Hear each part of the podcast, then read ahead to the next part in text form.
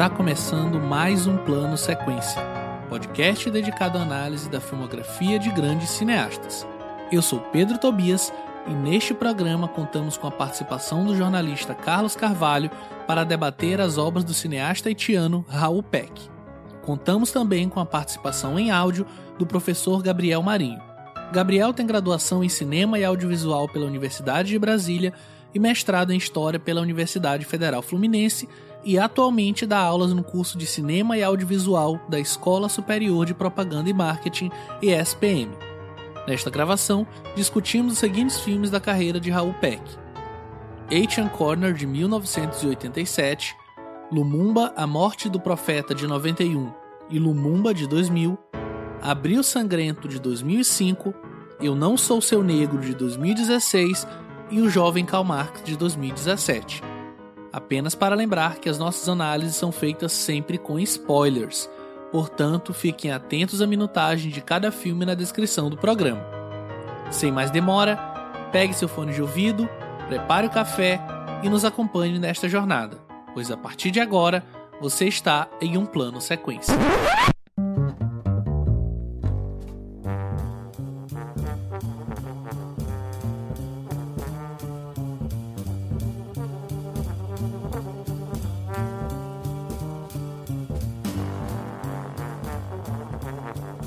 Peck nasceu em Porto Príncipe, no Haiti. Aos oito anos, ele e sua família fugiram da ditadura do Valier e se juntaram ao seu pai em Kinshasa, na República Democrática do Congo. Seu pai, Herbert B. Peck, um agrônomo, trabalhava para as Nações Unidas, FAO e Unesco e havia conseguido um emprego como professor de agricultura junto com muitos profissionais haitianos convidados pelo governo para ocupar cargos recentemente desocupados pelos belgas que partiram após a independência. Sua mãe, Gisele, serviria como assessora e secretária dos prefeitos de Kinshasa por muitos anos. A família residiu na RDC pelos próximos 24 anos. Peck frequentou escolas na RDC, nos Estados Unidos e na França, onde obteve o bacharelado antes de estudar engenharia industrial e economia na Universidade Humboldt de Berlim. Ele passou um ano como motorista de táxi em Nova York e trabalhou entre 1980 e 1985 como jornalista e fotógrafo antes de se formar em cinema em 88 na Academia Alemã de Cinema e Televisão de Berlim, em Berlim Ocidental. Em 1986, ele criou a produtora Velvet Film, na Alemanha, que então produziu ou coproduziu todos os seus documentários, longa-metragens e dramas para a TV. Peck desenvolveu inicialmente curta-metragens experimentais e documentários sociopolíticos antes de passar para longas-metragens. Seu longa-metragem L'Homme sur le Quai, O Homem nas Docas, de 1993, foi o primeiro filme haitiano a ser lançado nos cinemas dos Estados Unidos. Ele também foi selecionado para a competição no Festival de Cinema de Cannes de 1993.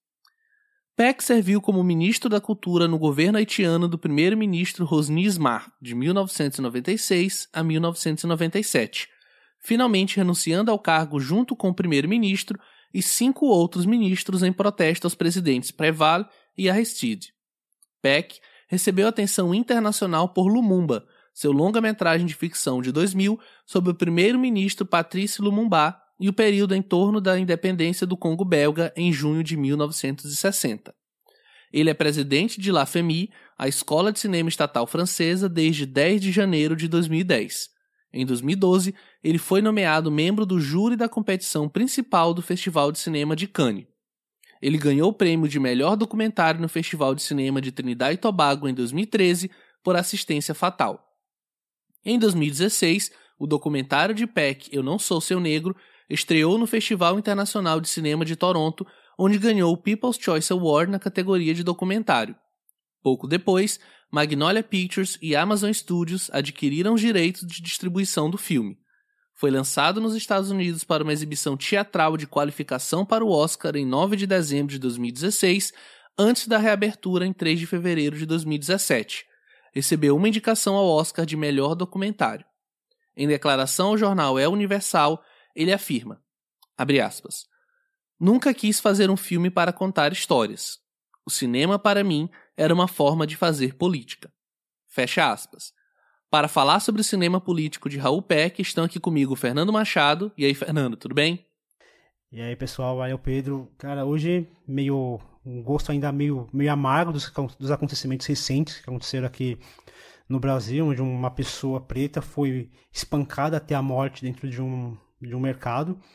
E acho que isso acaba reverberando um pouquinho no que a gente vai falar aqui sobre esse cinema político, sobre esse cinema de denúncia, de registro histórico e um cinema assim que que nos, nos que propõe um, um, pensamento crítico muito grande, uma, um questionamento sobre o papel da arte na nossa sociedade. Acho que vai ser um, uma conversa que vai trazer grandes reflexões.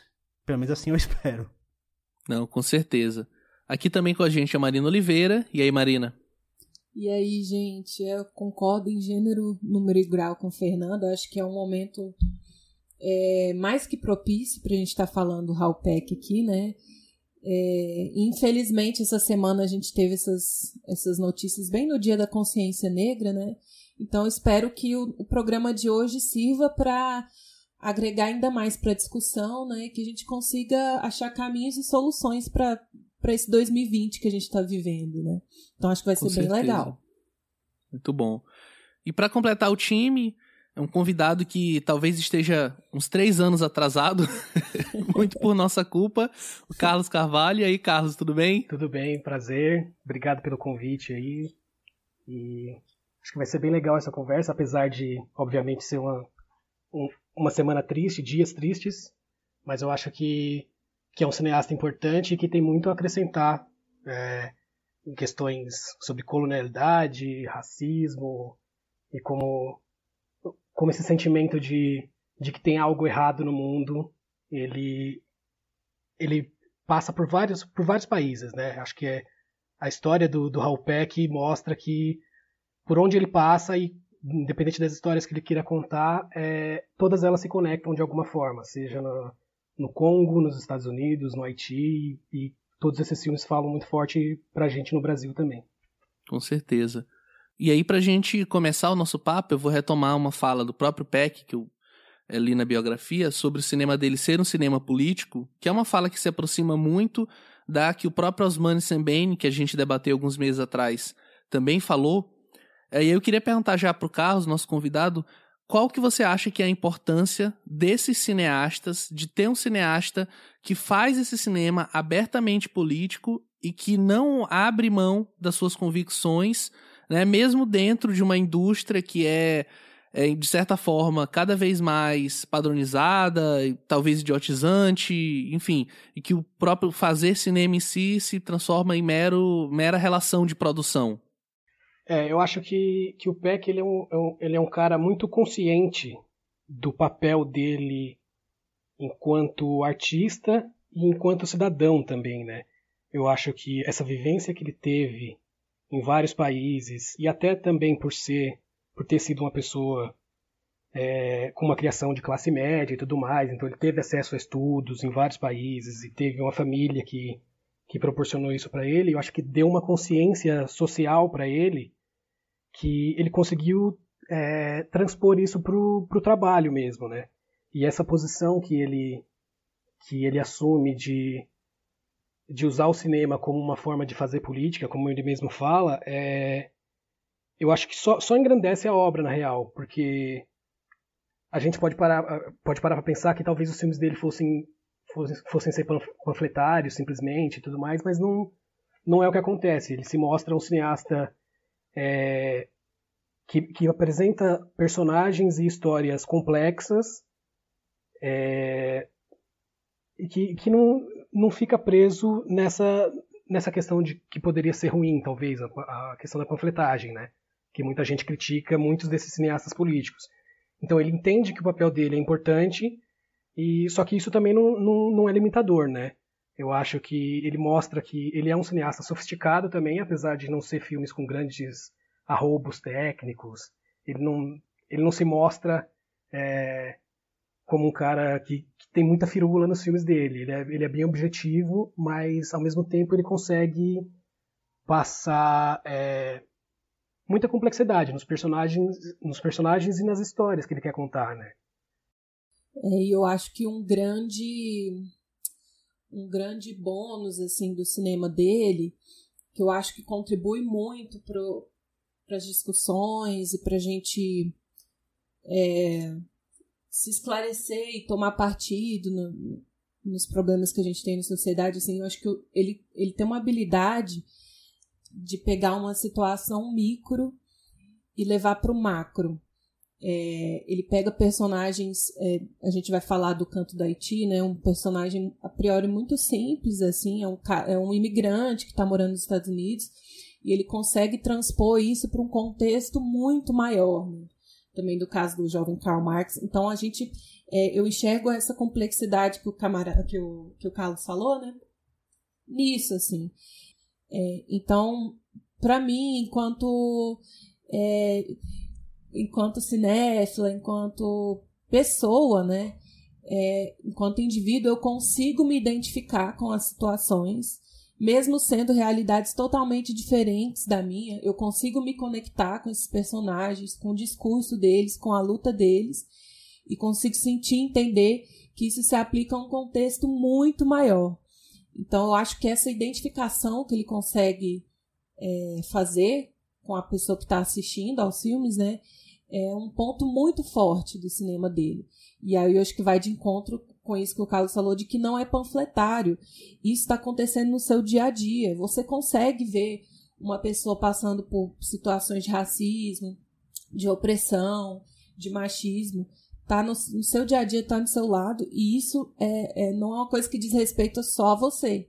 É todo um sistema, é toda uma sociedade que funciona assim. Então, partindo desse ponto, como que a gente pode fazer é, para mudar essa situação. Então, acho que o cinema dele sendo político é, ganha muita força para a gente mudar enquanto indivíduo, né? A gente conseguir se identificar e, a partir daí, buscar esse movimento de mudança. É, eu sempre penso, quando alguém fala de cinema político, no que o Spike Lee ele fala quando ele foi muito questionado, criticado, na verdade, né? Por abordar temáticas negritudes, temáticas, temáticas negras, né? Ele sempre, ele sempre coloca essa temática nos seus filmes, mesmo aqueles que não são, assim, tão político na questão da abordagem e até na questão do, da narrativa mesmo, quando ele fala que ele nunca vai abandonar a negritude dele. Porque quando a gente pensa em cinema convencional, aquele cinema pasteurizado americano, eles não abrem mão da, da branquitude dos seus filmes, né? Personagens negros, falando, ó, personagens brancos falando sobre narrativas brancas, sobre um, um olhar branco. Então por que a gente tem que exigir que um, um, um, cineasta preto ele precisa abrir mão da sua negritude dentro, dentro, da sua narrativa? E é claro, existem várias formas de se contar uma história. A gente falou aqui quando a gente falou sobre o Sembene, quando a gente falou sobre o Mambete, que eles não precisam falar sempre da, da, das mesmas contar sempre as, as mesmas histórias. Várias histórias a serem contadas. O Barry Jenkins é um exemplo disso, né? Eu até comentei isso, eu participei de um de um evento de podcasts pretos na, no dia 20 agora, né? Dia da Consciência Negra, que aí é, eu levantei essa, essa, essa questão que é, às vezes um cinema como, por exemplo, o que o Barry Jenkins fa o, o que o Barry Jenkins faz em Moonlight, por exemplo, é tão político quanto quando você coloca duas pessoas pretas se amando e todas as complexidades desse relacionamento, todas as quebras de estereótipos que esse relacionamento propõe, também é um cinema político. Então o Peck ele se apropria disso, só que ele faz uma, ele faz dessa, dessa apropriação do tema político com um, uma arma muito forte de denúncia e de registro também. Quando a gente pega, por exemplo, um filme como Lumumba, onde ele traz um registro de uma pessoa que, que teve um, uma vida tão tão é, desvirtuado. O próprio Karl Marx também ele acaba fazendo isso, né? E ele tenta trazer uma luz é, diferente para uma, uma, luz que foge daquele daquele o, o olhar distante, né? De ah é só um revolucionário, ah é só uma pessoa que causou confusão, é só mais um radical. A gente vai falar sobre isso quando a gente for falar sobre ele. Mas assim ele traz luz a histórias que muitas vezes eram foram apagadas. O próprio filme é, Eu não sou seu negro é um resgate de um, de um de uma de um texto que estava esquecido e ele resgatou esse texto. Eu acho que esse essa esse cinema de registro que é o que mais me encanta nesse, nesse dessa filmografia toda do Halpeck.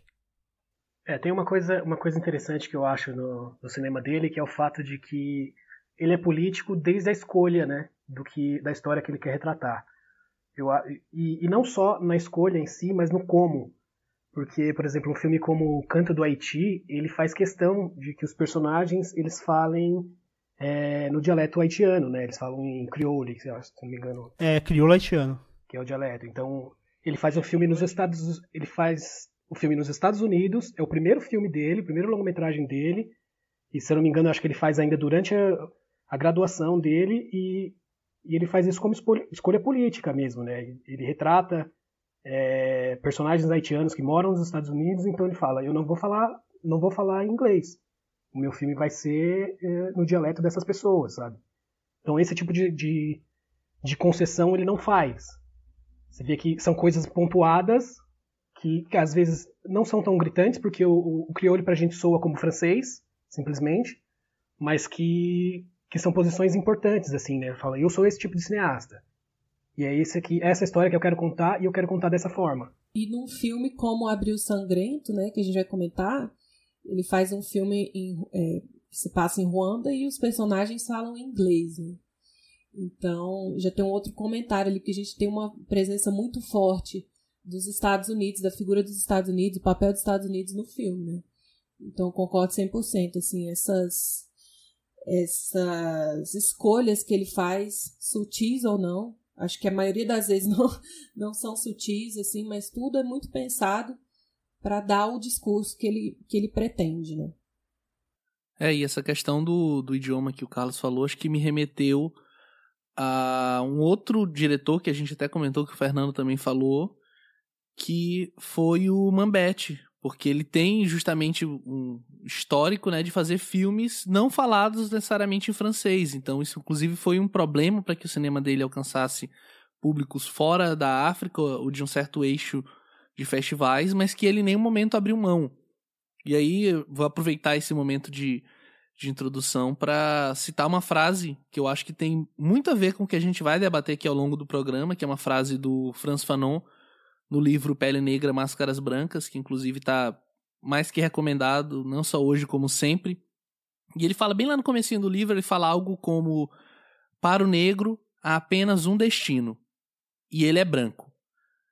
E eu acho que isso resume muito bem o que é a nossa luta, o que é essa luta moderna por descolonização, por emancipação do homem e da mulher preta, Acho que a gente pode então partir para o debate filme a filme, começando pelo Canto do Haiti, de 1987.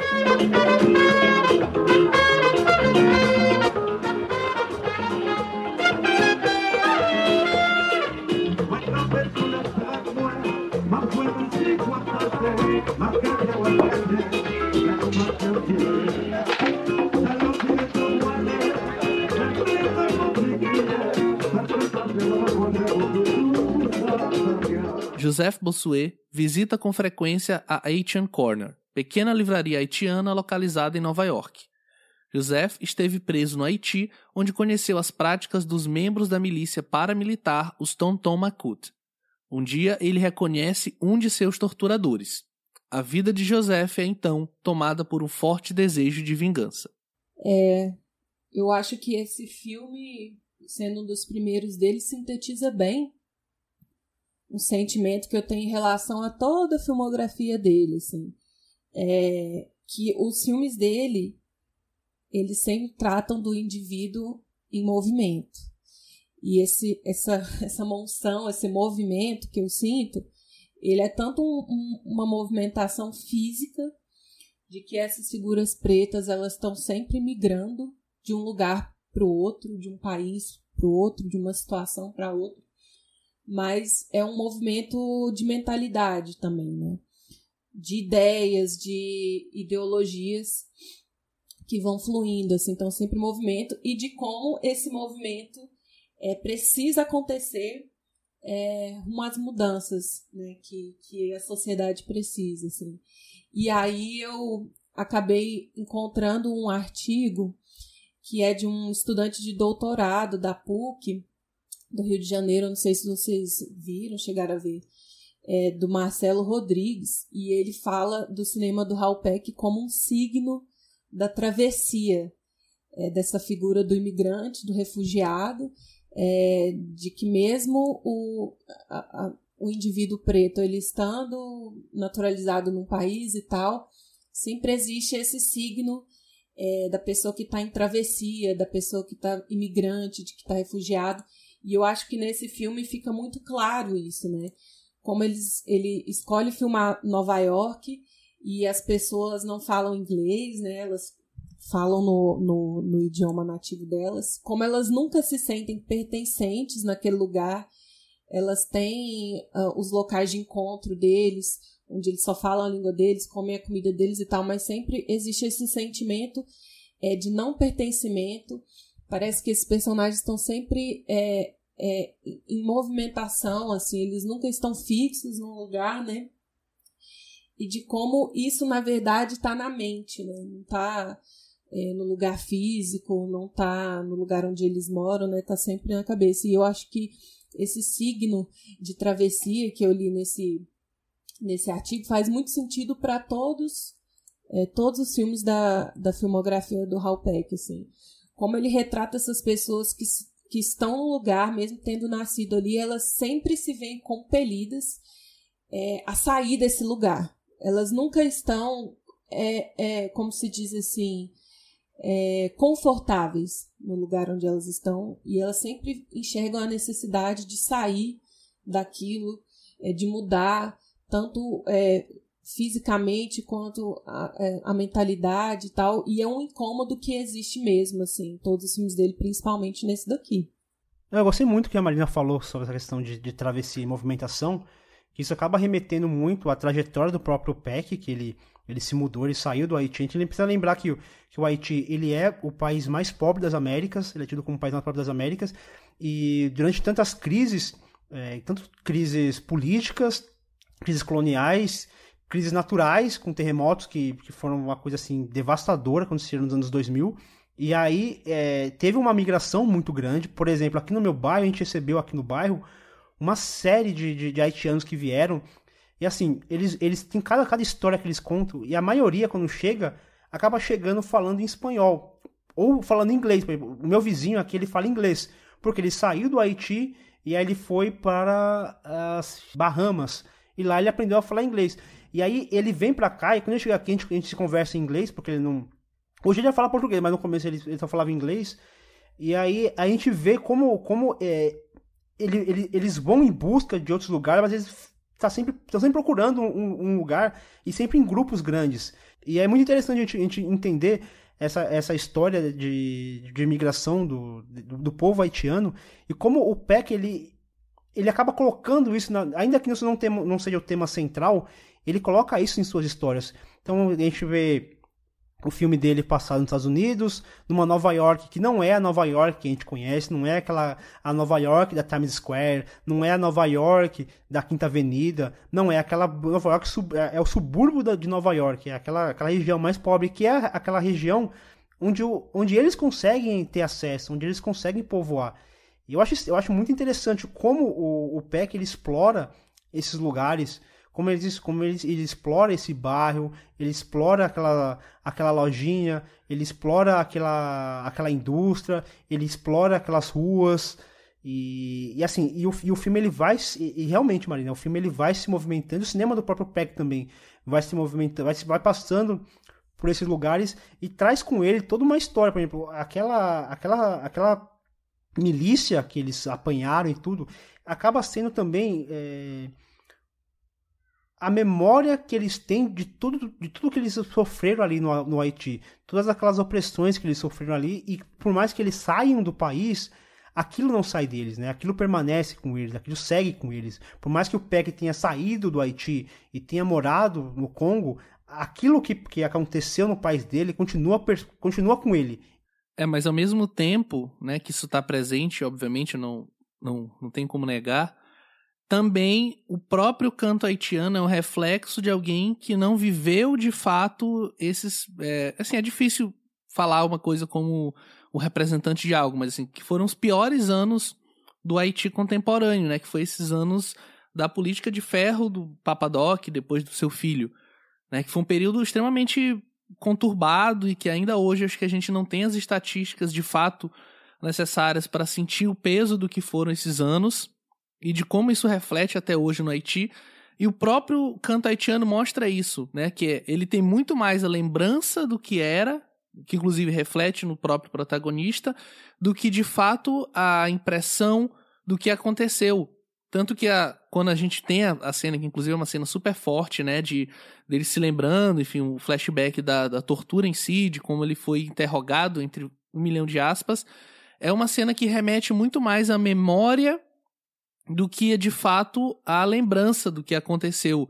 E obviamente eu não estou falando isso para criticar, é só porque é, me dá esse elemento dessa é, lembrança do Raul Peck como alguém que muito novo ali no, né, no começo dos anos 60 é, migrou para o, o Congo para morar lá com os pais e aí lá sim ele vive é, experiencia de fato essa luta por descolonização e também as reações que vêm de volta e aí tanto da da metrópole, quanto de outros governos que também, por interesses próprios, estão ali se movimentando.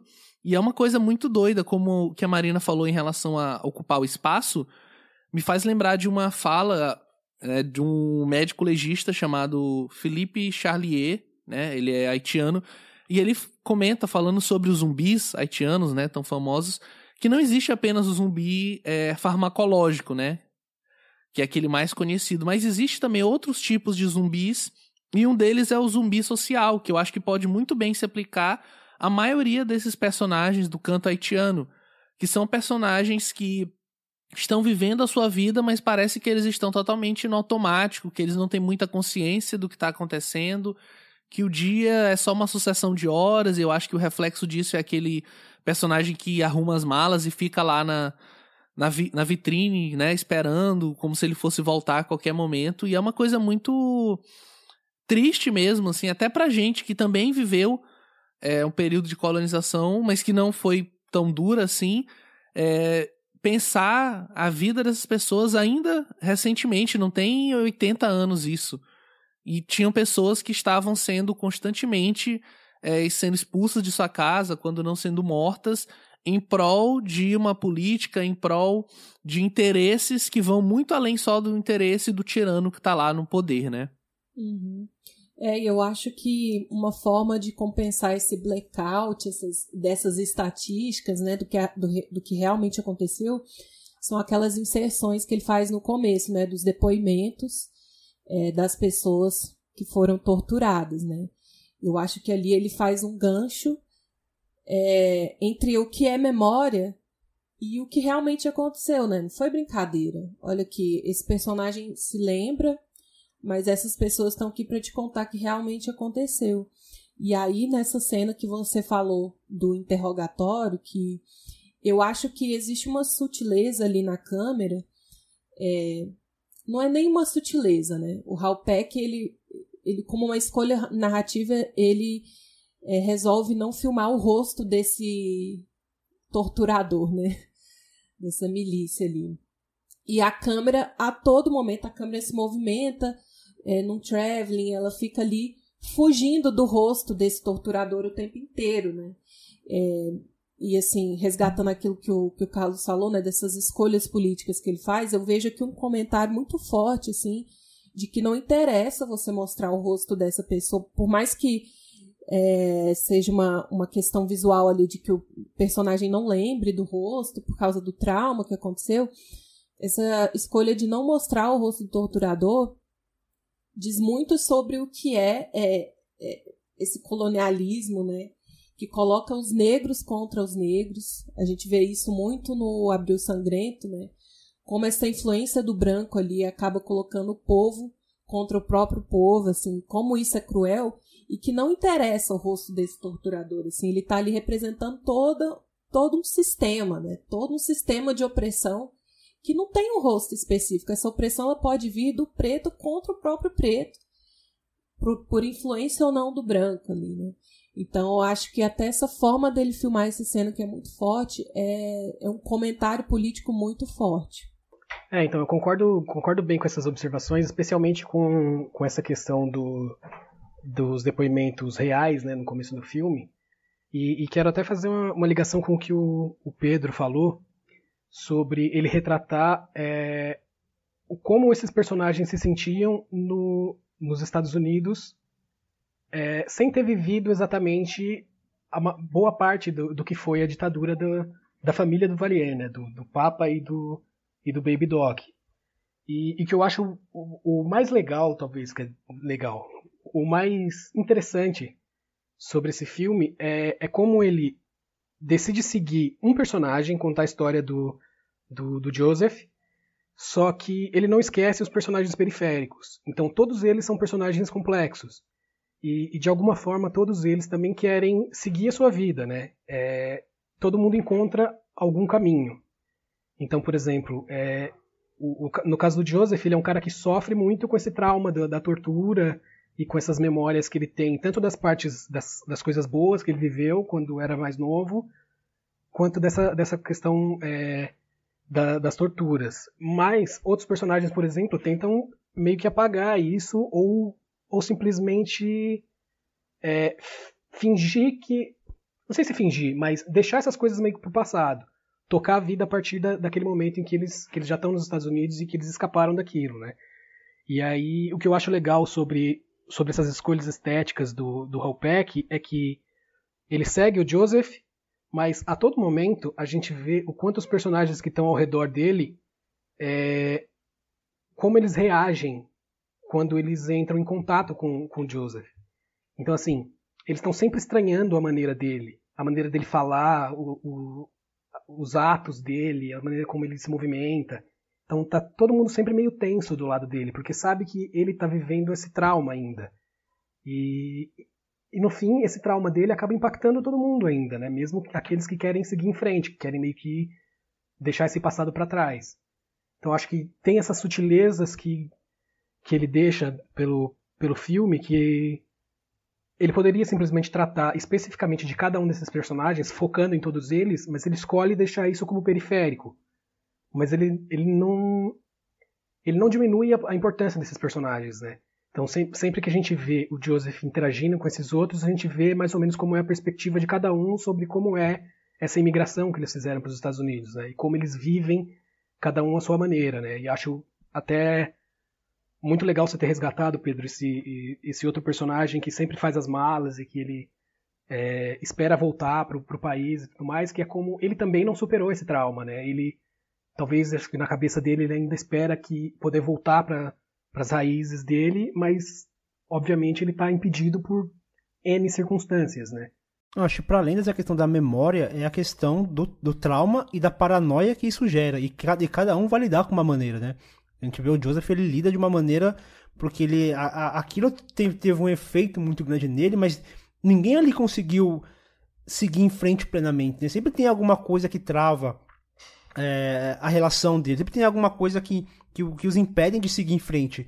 O Joseph, ele é o catalisador disso, né? Ele, ele, é o personagem central, ele é o que tem mais dificuldade em conseguir lidar com aquela situação. Tanto que ele parecia que estava numa, numa vida assim, normal, estava trabalhando, ele trabalhava, e de repente um gatilho que dá com, aquela, com aquele carro, onde ele identifica que aquele carro pertence ao, ao miliciano, e aquilo, aquilo gera o gatilho que faz com que ele relembre e que ele mais do que relembrar é reviver aquela situação. Tanto que o fato de não mostrar o rosto do torturador para mim remete que não necessariamente aquilo foi uma foi uma sessão de tortura. Aquilo pode ser uma representação de várias sessões sintetizadas numa só. Aquele torturador, por não mostrar o osso dele, talvez me passa a impressão de que aquilo não se trata de uma pessoa, mas são várias situações, são vários torturadores, é uma milícia composta por várias pessoas. Então, eu acho que essa escolha do Peck, de, nesse momento de, de tortura, e, e, e, aquela tortura não ser simplesmente um flashback jogado, mas sim o resgate de uma memória, para mim remete a isso, a, a, esse trauma, a essa paranoia, a essa a esse resgate do que foi vivenciado, esses momentos de terror do Papadoc, dessa, não só dessa, mas essa foi, foi aquela, aquele período mais, mais turbulento, mas de todos os traumas que aquele país gerou para ele, oriundos de uma colonização. A gente precisa sempre lembrar disso, porque parece que, que o Haiti se auto-sabota, mas na verdade tudo advém de uma, de uma colonização, de uma sequência de, de ações inicialmente por parte do governo espanhol, quanto depois por parte do governo francês, e como isso gerou todas essas conturbações políticas que fazem com que o Haiti até hoje não consiga se estruturar. É, e vale lembrar que além dessas duas colonizações, vamos dizer assim, oficiais, né, porque nunca deveria nem ter sido, o Haiti foi invadido duas vezes pelos Estados Unidos e tomado como uma espécie de, de protetorado, né, que inclusive foi após a saída dos americanos que na primeira eleição o François Duvalier ganhou e, enfim, gerou tudo que a gente conhece de forma mais abrangente sobre esse Haiti contemporâneo. Uhum. É. E aí, só retomando o que o Fernando disse, né, dessa questão de, de lidar com trauma e tudo mais, a gente vê que o personagem realmente, a vida dele não, não sai do lugar por ele não ter lidado com isso.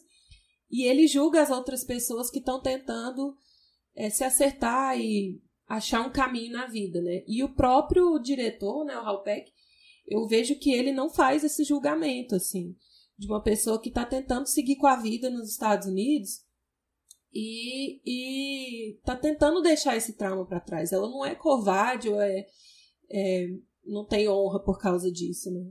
Aconteceu, mas eu preciso seguir com a minha vida. E aí, por isso que eu acho que a cena final é tão significativa, assim.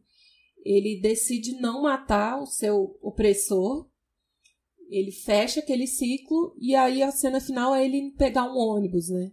A gente não sabe para onde, a gente não sabe para quê, mas a gente sabe que dali para frente a vida dele vai movimentar de novo, né? E eu acho muito muito legal como o Halpeck não faz essa não faz esse julgamento, né?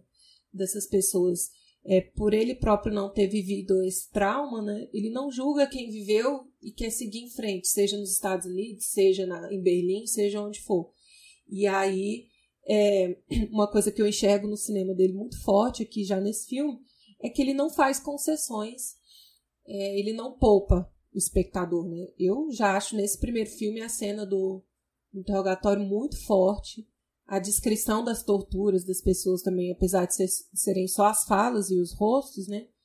Acho muito forte e ele faz questão é, de mostrar para você ver que não foi brincadeira, né? É isso, lide com isso. E a gente vai ver que em outros filmes é, essa violência ela vem ainda mais forte, né? E ele filma e ele mostra porque a gente precisa ver. Muito bom, Marina. Acho que a gente pode então partir para os próximos filmes da pauta que a gente vai comentar é, em conjunto, que são o documentário Lumumba, A Morte do Profeta, de 1992, e Lumumba, de 2000. Vive l'indépendance et l'unité africaine. Vive le Congo indépendant et souverain. Janeiro de 1961. A noite da savana africana é tumultuada por uma cena macabra. Dois homens brancos, bêbados de apreensão e álcool, tentam desaparecer com três corpos embrulhados em sacos sujos de sangue. Patrice Lumumba, primeiro-ministro do Congo, acaba de ser assassinado assim como Maurice Impolot e Joseph Okito.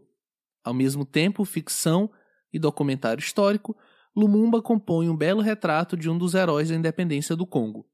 E aí, para começar o nosso papo, eu quero colocar é, um dos áudios que o Gabriel Marinho mandou para gente, é, nos quais, no qual a gente perguntou para ele sobre esses dois filmes, né, que há uma, um caráter, de certa forma, professoral na narrativa, mas ainda assim a luta pela descolonização né, do, do, é, do Congo fica um pouco em segundo plano. E aí a gente perguntou aqui que ele atribuía isso, e é isso que a gente vai ouvir agora. Oi, Fernando, tudo bem? Ah, oi também para os ouvintes que estão escutando a gente dos diversos locais, de casa, indo para o trabalho, lavando a louça.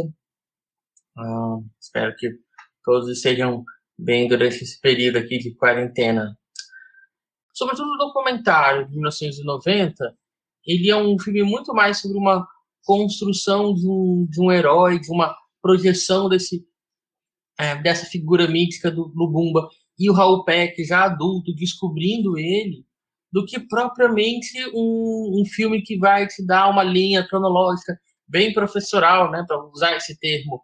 Oh, isso aconteceu isso, depois aquilo. Ele não tenta organizar os eventos numa linha do tempo tão linear no documentário. Em vez disso, ele, inclusive, desloca isso para um processo de descoberta do próprio diretor. E tem alguns textos mais recentes que o Raul revisita o documentário e ele fala muito como um filme sobre migração, sobre uma família migrante é, para o continente africano e descobrindo, redescobrindo suas próprias origens nesse continente. Lembrando a origem é, territorial do Raul Peck na, na ilha caribenha, no Haiti. Então, acho que é um filme muito pessoal, muito intro, é, introspectivo. Daí eu tenho uma certa resistência em pensar nele como professoral. Mas aí também, talvez por isso, eu concorde que ele deixa a luta do. A, a, a explicação, a explanação sobre a questão colonial belga em segundo plano, justamente por não ser professoral. É, é uma viagem muito mais introspectiva no caso do documentário. Talvez o filme de ficção seja mais professoral, sim. Ele já se organiza mais próximo de uma linha cronológica, colocando, o, encadeando os eventos naquela aquela chave de causa e efeito, com uma linguagem um pouco mais clássica. E, e aí eu acho que a, essa ausência do professor, é, é, essa sensação que a gente tem que o, o processo de a colonização e de independência do Congo, ou se a gente pensar no continente africano como um todo, com a sua relação com a Europa, não está bem colocada, né? não está bem explicitada como um, uma luta simbólica, política, talvez fale mais de nós como espectadores do que do, do próprio filme. Fale mais sobre a, a, nossa falta de repertório sobre conhecimento, sobre é, características do continente africano, sobre a sua história, sobre os seus processos de luta política, e aí a gente sente a ausência de algumas informações, de algumas questões, e que quando a gente vai para um filme histórico, a gente demanda desse filme isso, e não encontra. E não encontra porque, na verdade, na verdade nenhum filme histórico tem essas informações tão mastigadas assim. A gente tem uma, um acesso mais fácil a filmes como, vamos dar aqui um exemplo, o Lincoln, o Spielberg, porque a Lincoln está partindo de um público que tem algum repertório mínimo sobre as informações a respeito da Guerra Civil dos Estados Unidos e pode compreender alguns pontos com mais profundidade. E essa ausência faz com que a gente pare alguns momentos e fique um pouco perdido em relação a os significados de alguma fala ou um contexto político que estava acontecendo ali mas eu acho que isso fala muito mais de nós do que propriamente do filme. Eu acho que o filme não. O, o filme de ficção ele é professoral, sim, isso eu concordo, mas eu acho que essa ele não deixa a, a luta pela independência do Congo, independência de, povos africanos a, em relação a, a, suas antigas metrópoles em segundo plano, mais do que outros filmes históricos ou outras cinebiografias históricas. O que falta é talvez a gente ter uma compreensão desse todo e conseguir uh, ver, ver esse filme com todas as, as, singularidades que a gente não consegue encontrar. E é aqui eu coloco, inclusive, esse que vos fala. Não estudei sobre a independência do Congo para conseguir pensar mais sobre a obra do Raul Peck, mas muitas coisas ainda me escapam. Certamente esse filme tem impactos muito diferentes para quem é congolês e para sobretudo para quem é congolês e era um, um, sujeito ativo naquele período. Então, um pouco isso. Acho que nenhum dos filmes ah, tem a, assumiu essa demanda dessa forma. O primeiro nunca assumiu, não é minha função aqui explicar a, esse contexto político. O primeiro filme, documentário, ele tem essa função de ser uma narrativa muito mais introspectiva. E o segundo, ele está muito próximo de outros filmes, de outras cinebiografias históricas clássicas e talvez seja mais um alerta da nossa falta de repertório, repertório político cultural para além desse eixo europeu, Estados Unidos e no nosso caso brasileiro. Então, acho que é um pouco tá, tá um pouco mais aí, pelo menos dessa maneira com que eu percebo, interpreto esses dois filmes bem legal essa observação dele, né? Porque voltando para aquilo que eu falei no primeiro filme, né, sobre esse signo de imigração, é, eu enxergo essa questão do movimento do, do corpo, da mente, da, do imigrante aqui, muito mais é, em relação ao Hal Peck do que a história que ele está contando, né? Então, o, o, filme sobre o Lumumba, ele reflete muito mais esse movimento de imigração do Hal Peck do Haiti para o Congo e dessa descoberta, como, como a gente ouviu no áudio, né? essa descoberta dele em relação ao Lumumba, em relação à história, em relação às raízes dele, do que sobre o movimento que está acontecendo no filme em si. Então, para mim, ignorante, leiga na história do Congo, foi isso mesmo que aconteceu. Eu estou assistindo um filme de ficção e de repente tem a figura do Lumumba, que é um vendedor de refrigerante, e do nada ele se torna o primeiro-ministro. Assim. Quando eu digo do nada, é porque o filme não faz questão de explicar essa ascensão dele. A gente vê que ele é uma pessoa que tem uma ligação muito forte com o povo, né, com o popular, ele se comunica muito bem, mas numa cena ele está vendendo refrigerante, corta, ele já está com a filha na, na sala jantando e, e os telefones tocando e ele sendo anunciado como um possível primeiro-ministro ali do país. Então, realmente diz muito sobre o espectador, né, de ter esse repertório ou não. E eu não acho que essa falta de repertório é, empobreça o filme, porque eu acho que nesse movimento de colocar a gente como esse imigrante que saiu do Haiti e está agora descobrindo a história do Congo, ele está aqui num papel de colocar a gente como uma testemunha. Então, quando no final do filme ele não poupa ninguém e coloca a gente a, a, a gente para assistir uma execução de três líderes políticos a sangue frio ali, né? A gente é, enxerga tudo sem corte, tudo mais. Eu acho que ele está colocando a gente nessa posição de uma testemunha da história, daquilo que aconteceu, você tendo esse repertório ou não, e sem fazer muitas é, concessões em relação a isso. Uma testemunha é, de um silenciamento, de um silenciamento, né? É, tanto dos líderes políticos, revolucionários, quanto do povo negro mesmo. É como esse homem que, que foi eleito pelo povo, que representava tanto, ficou pouquíssimos meses no poder, né? E já foi silenciado é, para sempre, assim. Claro que a história está documentada agora, mas houve esse silenciamento ali. Então, acho que eu, eu me coloco muito na posição de testemunha ali, junto com Raul Peck, do que dessa pessoa que vai entender a história do Congo 100%. Acho que vale explicar aqui, que eu não sei se ficou muito claro para os ouvintes, mas que o Peck ele, grava, ele, ele filmou lá no começo dos anos 90, lançou em 91 o, fi, o documentário Lumumba, A Morte do Profeta. E aí, em 2000, ele lança o filme ficcional contando a história desse, desse ativista chamado Lumumba.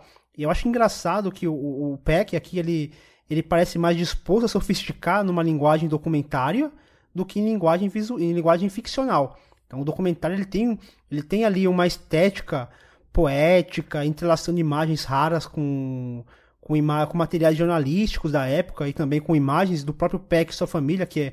Aqui no Brasil a gente, a gente ficou bastante popular com o documentário Democracia em Vertigem, que ali é, é uma história sobre um, um cenário geopolítico, mas também é a história de algo que afeta a vida dele e a vida da, da sua família. Ele, como contador daquela história, e a sua família.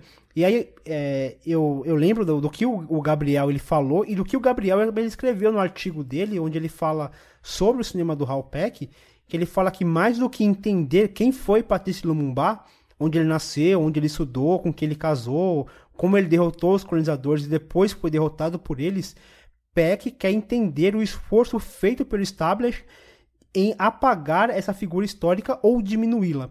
Eu acho que o documentário deixa isso muito claro, porque o documentário não, não quer contar ali a história linearmente, onde nasceu, como viveu, até porque existem poucos relatos, poucas imagens, na verdade, né?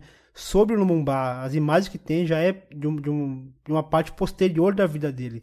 Então a ideia não é contar a, a história, re, recontar a história do, do Lumumba, mas sim mostrar como que a imagem dele foi distorcida, foi apagada, foi ocultada e eu acho que o documentário tem esse, esse papel, coisa que o filme já não faz. O filme já tenta criar já uma, uma coisa mais linear, um, uma história que é muito mais, eu não digo pasteurizada, mas é uma, uma, uma história mais, é uma história mais convencional de, de, de narrativa mesmo, né? E de estrutura mesmo.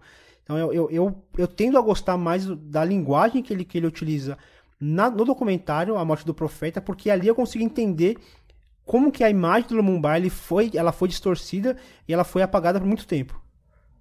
É, eu concordo bastante com o que vocês falaram, a Marina, o, o Fernando e o Gabriel também. É, especialmente sobre o, sobre o documentário, eu acho que ele tem um, um tom é, que um tom meio poético, né? Eu, inclusive ele, ele começa e termina com uma, com uma mini poesiazinha, assim, que dá um, dá, já dá esse tom desde o começo. E, e eu acho também que ele, ele tem esse, esse clima meio de luto também, né?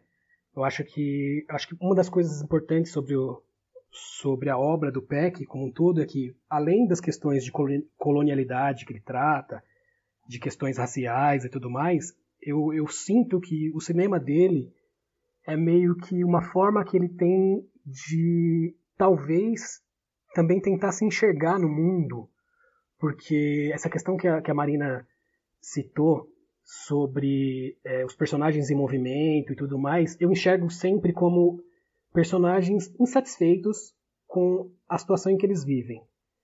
Então, quando ele retrata o Lumumba, quando ele retrata é, o, o, Karl Marx, é, e me, mesmo no, no canto haitiano também, são sempre personagens que eles vivem uma realidade que, que eles querem mudar. Seja mudar externamente ou internamente. É, e eu acho que o, o, documentário, principalmente, é como, como se ele estivesse resgatando a própria história dele, enquanto imigrante, né? E tendo contato com a história desse, desse personagem histórico, só que ele realmente ele não está preocupado em, em, construir uma narrativa que seja linear nesse sentido. Eu acho que ele está muito mais preocupado nas questões psicológicas internas, tanto dele quanto do próprio personagem, né? E como isso se refletiu no, nos acontecimentos na história do Lumumba, né? É, a perseguição que ele, que ele, que ele, que ele teve, é, o fato de dele ter uma carreira política praticamente meteórica, né? O cara saiu de, de um vendedor de, de bebidas para um militante pró-independência e de repente ele virou primeiro-ministro e meses depois ele estava assassinado e o mundo inteiro sabendo a história dele, né? ou pelo menos parte dessa história, né? Então acho que o documentário ele tem esse tom poético que dá um, uma sensação de, de luto é, por uma, uma coisa que talvez o, o país pudesse ter vivido mais caso ele não tivesse sido assassinado. E eu acho que isso se reflete inclusive na, na questão estética, né? Porque é, se a gente parar para pensar, o documentário ele tem muitos silêncios, né? Ele tem muito pouca trilha sonora, é uma narração quase é, monótona, no sentido de ser de um tom mesmo, só com, e aí acho que vale mesmo o comparativo até com, com os filmes da Petra Costa, porque é justamente isso. Além dele levar a história dele para dentro do filme, ainda tem essa questão da, da narração, né? Que é uma narração meio solene, assim, não é. Não, ele não constrói um personagem é, super heróico. É como se ele tivesse vivendo aquele luto ainda, né, durante o filme. E já no filme de, de ficção é mais uma, uma cinebiografia convencional mesmo, né, onde ele encadeia os, os acontecimentos, conta mais ou menos a história do, do, do Lumumba e o, o que aconteceu. E eu acho que talvez até por isso, já meio que adiantando que o, é, o, o as minhas preferências, o, talvez até por isso o, filme ficcional do Lumumba seja o meu, meu filme menos favorito dele porque eu tenho a impressão de que ele encadeou tanto as, os acontecimentos e ele tentou seguir uma linha narrativa mais tradicional que eu sinto que em alguns momentos as coisas parecem até meio corridas, apesar de que na, na vida real de fato foram. Né? Ele, é, essa, esse pedaço todo da vida do Lumumba aconteceu num, num, período muito curto. Só que eu também sinto que o filme é, sofre um pouco com isso. Né? Eu acho que as coisas acontecem muito rápido em alguns momentos e que talvez a gente, até por falta de repertório, de conhecer mesmo essa história, algumas coisas passam meio despercebidas pela gente, assim. São meio atropeladas pelo caminho. É, eu concordo. Eu acho que o, o a ficção, né, Lumumba, ela tem muito mais esse caráter é, retilíneo, vamos dizer assim, né, de se aproximar bem mesmo dessas outras tantas cinebiografias que a gente já viu. Mas ao mesmo tempo, eu sinto que esse meu desejo, talvez, de ver é um filme com mais é, com mais arrobo, enfim, um filme mais frontalizado, vamos dizer assim, talvez venha do que o Peck fez depois, né? né? E aí, obviamente, isso é uma coisa meio. É... Enfim, não, não tem comparação, porque eu tô falando de um filme lá da frente em comparação ao filme que foi feito antes, mas é, sentindo isso, né? Tendo essa noção do que o Peck vai fazer, por exemplo, em Eu Não Sou Seu Negro, no próprio Abril Sangrento, que a gente vai comentar mais lá na frente, é, eu sinto que o, o Lumumba, né, o de 2000, ele fica um pouco é, padronizado de uma certa forma. Ainda assim, é um cineasta, cineasta negro da, do contexto da diáspora é, africana que está falando sobre um herói local, falando sobre um dos líderes do movimento de, colonização, de descolonização e de independência, mas que ao mesmo tempo é um filme que é, passa muito fácil, assim, ele, ele não confronta tanto assim o espectador quanto eu sinto que talvez devesse confrontar. Eu nem estou falando de ser um filme gráfico, porque ele, ele se resguarda e né, ele tem seus momentos, obviamente, especialmente essa cena do, da chacina, vamos dizer assim, em si, é, mas ele se resguarda muito até em respeito, enfim, às figuras que você está é, trabalhando ali, mas eu sinto que para mim ainda falta isso um pouco mais. Eu acho que obviamente o documentário ele tem uma outra pegada, ele tem uma outra função, ele tem um outro objetivo, ele tem uma outra voz, inclusive, que é a voz do próprio Raul Peck, que não é essa voz desse narrador onisciente.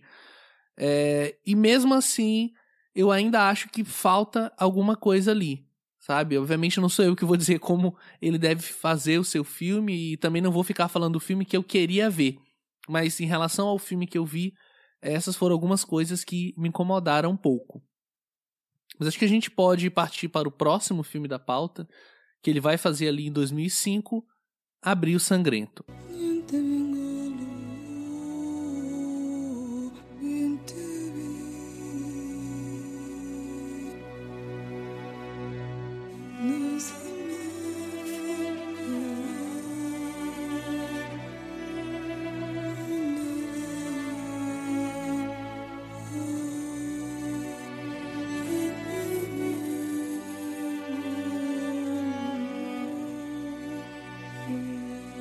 Uma nação devastada por um conflito étnico, dois irmãos divididos pelo destino. Em abril de 1994, o mundo foi testemunha de uma das maiores atrocidades já registradas, o genocídio em Ruanda, na África. As vidas de dois irmãos da etnia Hutu, um militar e outro locutor, nunca mais seriam as mesmas após esses trágicos acontecimentos. E aí, o que vocês têm a me dizer aqui sobre esse filme, onde ele vai abordar uma outra questão muito específica de um outro país da África que também foi vítima desse processo de descolonização forçada e de reação da metrópole. Eu vejo esse filme dividido em basicamente dois momentos. Eu acho que o primeiro é aquele momento pré-massacre, que é para mim acaba sendo menos interessante, porque acho que o Peck aqui ele acaba ele parece mais interessado em criar um drama por meio de uma trilha sonora que é sempre alta, muito presente, do que apostar mesmo em uma atmosfera de tensão. Então tudo ali é muito, é muito óbvio, muito telegrafado.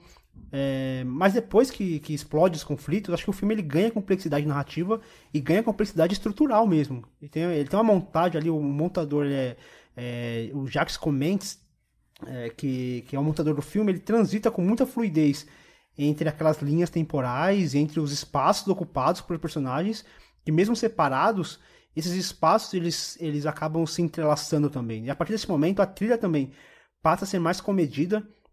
E aí surge, por exemplo, o personagem da esposa do Giselba, a, como é o nome dela? A, a Jane, Jane, ele acaba me lembrando também, até por questão do nome, acaba me lembrando a Jane do o jovem Karl Marx, pela postura, pela importância na trama também, e porque ela com pouco tempo em tela, ela, ela parece que preenche parece que os espaços que ficaram vazios ali, né? Eu gosto muito dessa segunda metade do filme, que é para mim é onde o filme ele, ele ganha essa complexidade que é, o, o, o Peck ele até fala que ele não gosta muito de, de, de fazer essas histórias muito complexas, mais na parte da ficção, né?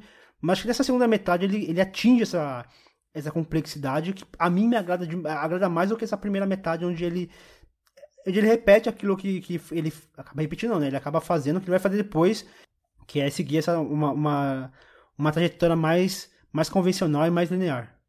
É, eu concordo. Eu acho que até por ser por ser um filme da HBO, ele tem, ele talvez seja o filme desses que a gente está comentando hoje que tenha mais cara de filme americano do Hal Peck. É, em alguns momentos eu sinto que ele tem até um tom meio de thriller e que, que eu acho que a gente não, não vê em outros filmes, né, dele. Eu acho que ele perde um pouco a questão do mais solene, por exemplo, que ele usa em filmes como é, o documentário do Lumumba e, e Eu Não Sou Seu Negro, né? até por, por conta de serem documentários, talvez. E, e, ele ganha uma tensão que eu realmente assisti o, o Abril Sangrento me imaginando vendo esse filme na TV, mas como um bom filme de TV, sabe? Por exemplo, um, um filme que passaria numa tela quente, assim, nos tempos áureos de tela quente, e aí eu não, não sei se vocês, se vocês chegaram a, a, a ver ou rever há pouco tempo o Hotel Ruanda. E eu fiquei com essa vontade de ver, eu não tive tempo de rever, até para dar uma comparada. Mas, mas eu acho que ele, ele, assim como o Hotel Ruanda, ele não poupa é, o, é, o quanto foi violento é, os acontecimentos em Ruanda, né? E eu acho que ele ganha, o filme ganha muito com a interpretação do, do Idris Elba nisso, né? Porque eu acho que ele consegue passar uma, uma tensão é, do que foi aquilo, né? Porque explodiu do nada, é, já, vinha, já vinha acontecendo, obviamente, é, uma revolta e tudo mais, e existia a rivalidade entre, as, entre os dois povos, entre as etnias e tal, e que foi, obviamente, é, ampliada pela questão da, da colonialidade e tal, é, mas que ele, ele, no princípio, inclusive, ele é meio relutante né, com isso, ele acha que, que dá para levar. Ele tem essa, essa questão até um pouco ingênua, assim, né? Ele acha que ele vai conseguir é, manter uma manter uma segurança da família, né? Porque ele, ele é de uma etnia, a, a, mulher é de outra, né? E aí, no caso, os Hutus eles estão perseguindo os Tutsis, né? E aí a gente vive esse, esse conflito interno dele, né? E eu acho que o Idris Elba principalmente consegue passar essa, essa tensão do personagem, né? Essa, esse medo que vai que vai crescendo e que explode do nada, assim, né? E aí eu, eu concordo muito com, com o Fernando quando ele diz que o começo é, é talvez a parte mais fraca assim, do filme. Quando começa de fato o conflito, que existe o, o momento de, da fuga da família e, e dele também tentando, tentando escapar daquela situação. Eu acho que o filme ganha muito com isso. E eu acho que é um desses filmes que a gente fica preso na ponta da cadeira, assim, porque ele é muito tenso.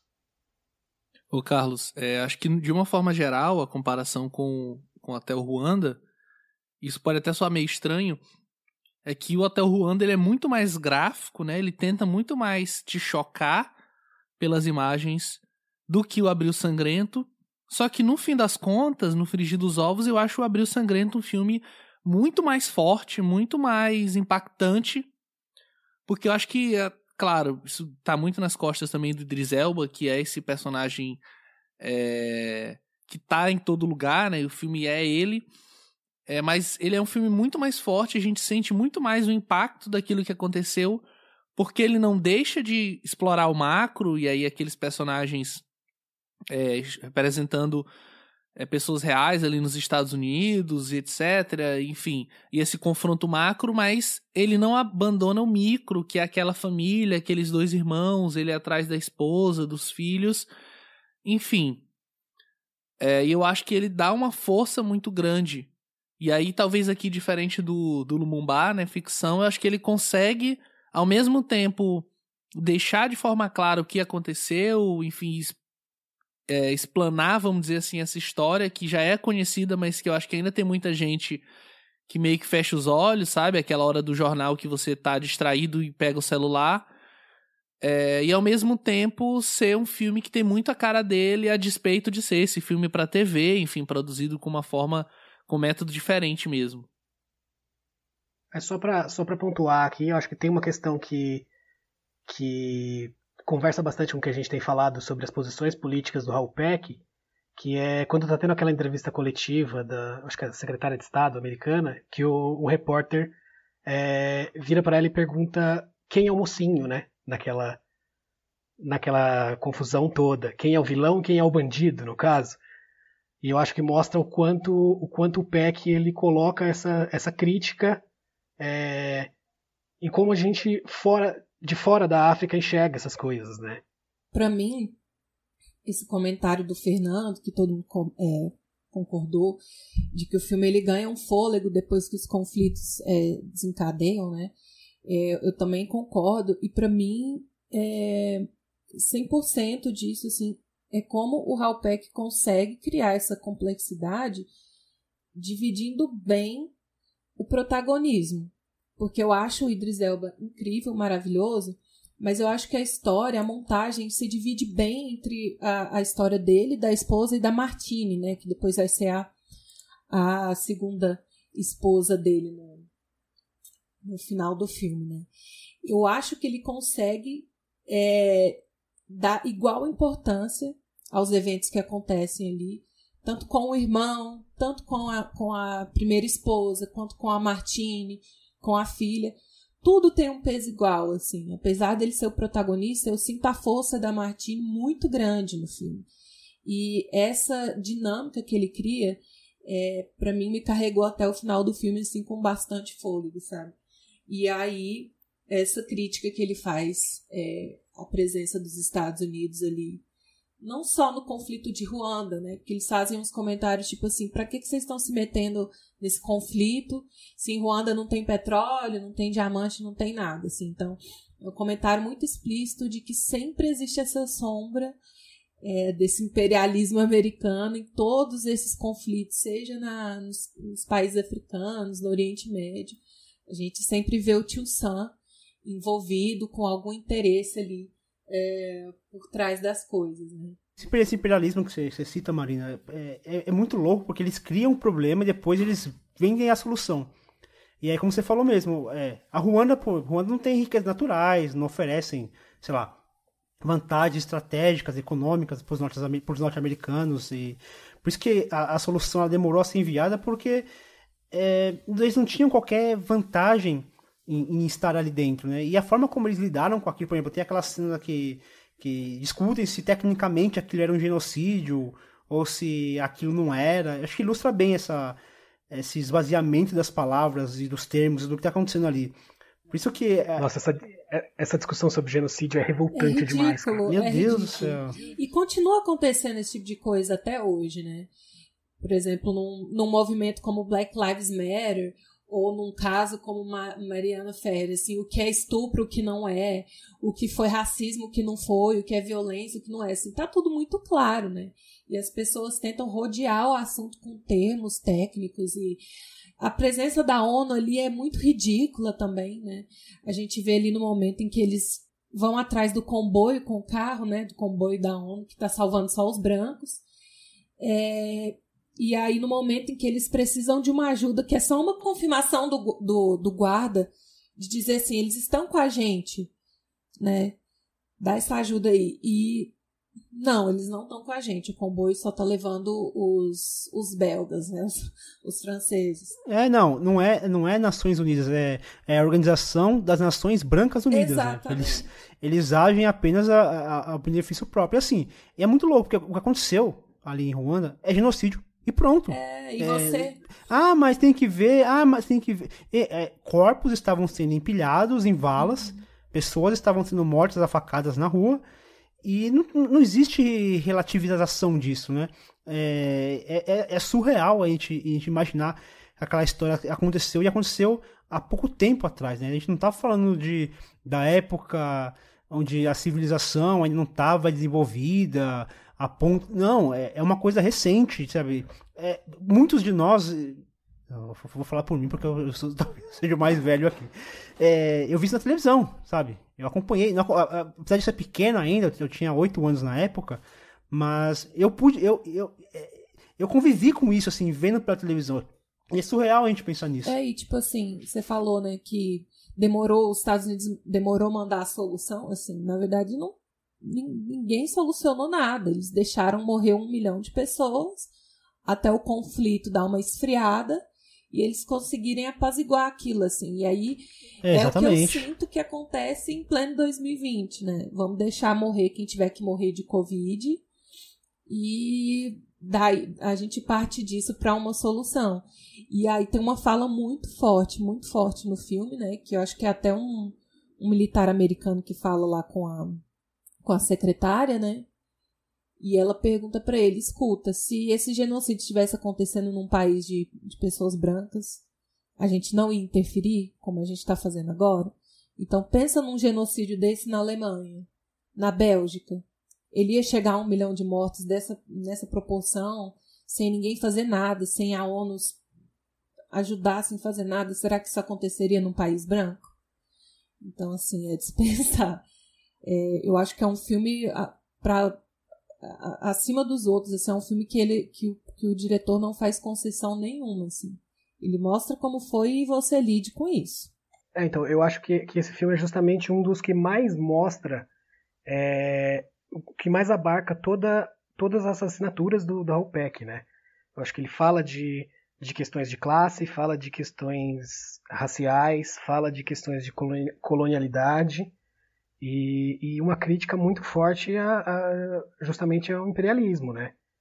Eu acho que, que é uma coisa que a gente fala pouco sobre o, sobre o cinema do Raul Peck, que é o quanto ele se põe como uma pessoa anticapitalista, anti-imperialista, e isso está muito refletido nos filmes dele, né? E eu acho que esse, o Abril, Abril Sangrento, é um dos que, que isso está mais forte. É, eu acho que para mim é um filme que fala muito bem é, sobre o que é a, o cinema do Raul Peck, né? Porque a gente pega esse, esse projeto, que ele entra no projeto, não é um projeto necessariamente é, particular dele, mas que você assiste e você vê as impressões digitais dele ao longo do filme inteiro, enfim, a forma como ele é construído é, e de que maneira ele alcança o seu objetivo, que é de falar um pouco sobre esse essa chacina, esse massacre, né, esse genocídio de fato que aconteceu não muito tempo atrás e que tá na esteira de uma outra série de, de massacres, de, de, enfim, de promoções de genocídio, e que acabam virando apenas uma notinha no jornal, ou um artigo que a gente lê na internet e acaba deixando pra lá, né? Acho que é um filme. Uma nota de repúdio, né? Exato, exatamente. É um filme super, super forte. E eu acho que talvez ele abre. É, assim, obviamente não tem como falar sobre o pessoal de cada um. Mas é, eu acho que abre esse Raul Peck um pouco mais é, revolucionário, vamos dizer assim, né? Um pouco mais é, afrontoso, né? Acho que a partir daqui, especialmente a partir do Eu Não Sou Seu Negro, ele se radicaliza um pouco mais, até nas suas ideias, até na forma como ele vai se, se posicionar. É, afrontoso é a palavra, assim, realmente no Eu Não Sou Seu Negro é o o auge da, do afronte. Mas, assim, duas coisas que eu queria comentar, que nesse filme a gente já vê, né, como o Raul Peck consegue trabalhar bem com grandes orçamentos, né, porque aqui a gente já vê uma, uma, uma estrutura muito grande, é, tanto de, de extras, né, de figurantes, de cenários diferentes e tal, e ele consegue lidar muito bem com isso. A gente vê isso no cuidado que ele tem com a mise-en-scène, assim, o plano de fundo sempre tem alguma coisa a se observar, alguma coisa acontecendo, e algo que eu não comentei no canto do Haiti, né, que é o, tra o, o, o trabalho que ele tem com a mise-en-scène é muito bom. O Carlos até falou assim que sempre a gente tem o um protagonista ali no canto do Haiti, mas a gente sempre consegue sentir a reação das pessoas ao redor. Eu acho que é isso, assim. A gente tem esse primeiro plano desse protagonista, mas o que está rodeado, o, é, as coisas que estão acontecendo ao redor dele, a gente precisa observar, ficar atento, porque dizem muito sobre o, o sentimento do personagem, sobre o que está é, acontecendo ali. Então, e aí uma coisa que ele vai inserir nesse filme, que eu faço um paralelo bem óbvio com o cinema do Spike Lee, né? Que é essa inserção de imagens reais, é, que são o soco final no estômago, né? Você, tá, você sabe que está vendo um filme de ficção, mas quando ele insere imagens reais, é, mescladas ali no filme, é, no caso do Spike Lee, ele, ele às vezes coloca nos créditos sinais e tal, então, é o, o, o, soco final, assim, na boca do estômago, né? Isso aconteceu. É, eu te dei um, um, recorte aqui com a minha câmera, mas olha essas imagens reais aqui. Não é brinquedo, sabe? Então, eu acho que nesse filme ele já usa bastante, assim, e vai usar nos outros também, até no, no jovem Karl Marx, assim. Que é um comentário final muito debochado que ele faz, né? Mas vamos deixar para comentar depois. É, tem, uma, tem uma questão que a gente pontuou sobre é, a discussão sobre o genocídio, o quanto a, a mulher que está falando sobre ele evita usar o termo genocídio e fala em atos genocidas, se eu não me engano, que é a gente precisa parar de ter medo das palavras. E a gente precisa entender o significado delas e, e passar a encarar as coisas como elas são.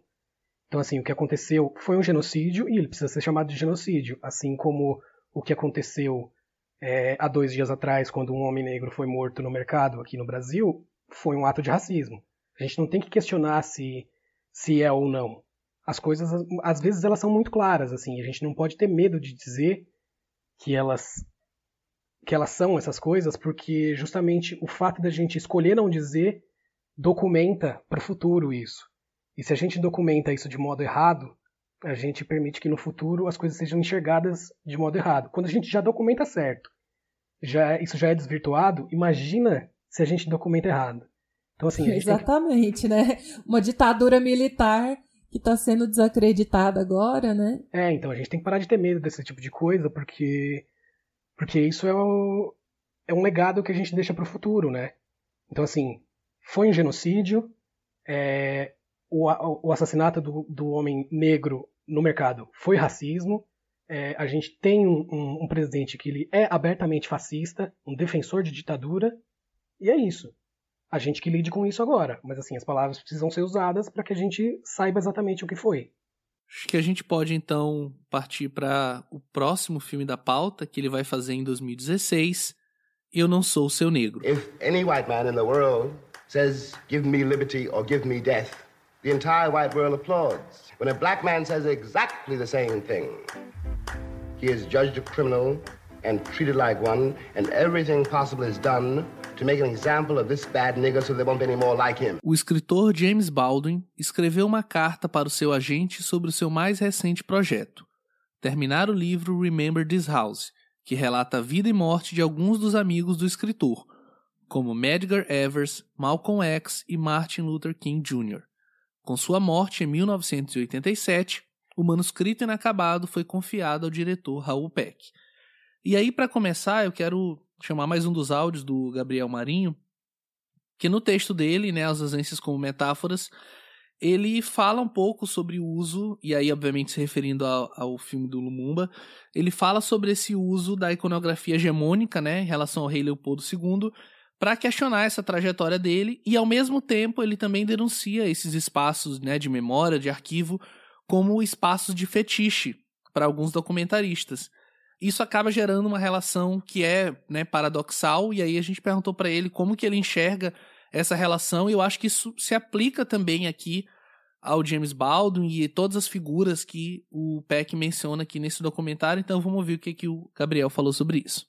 É difícil localizar quando que é, essas imagens, essas, essas produções de passam a ser reutilizadas por outros documentaristas, ressignificadas por outros realizadores para constituírem novas narrativas. Uh, isso vai acontecendo muito, quase concomitantemente à, à própria história do cinema.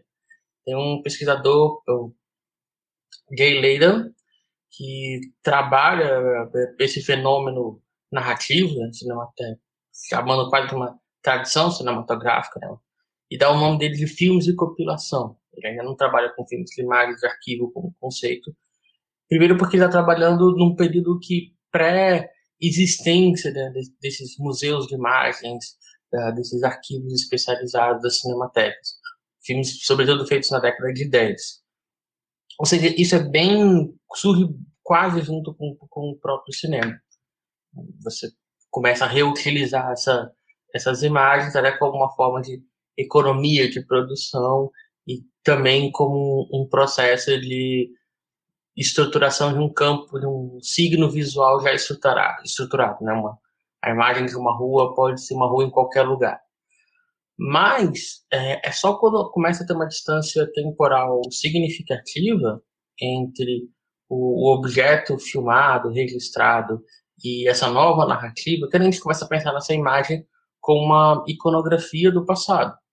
O que é bem legal, porque aí, nesse momento, quando você, é, é, a partir da diferença que ela começa a ter o seu valor agregado. Quando você começa a não reconhecer mais o vestuário, a rua, a, os meios de transporte passam a ser visualmente diferentes, você começa a localizar aquela foto antiga, aquele registro em 16 milímetros, 35 milímetros antigos como um, um registro, uma pegada do passado e aí, por isso mesmo, quando eu transporto ela para uma outra narrativa, eu estou convidando esse espectador a fazer essa viagem para uma outra temporalidade.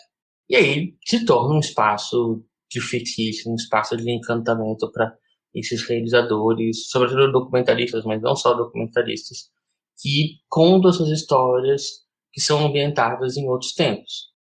Mas isso incorre num problema, ou incorre numa grande ausência, porque nem tudo foi filmado, nem tudo foi registrado.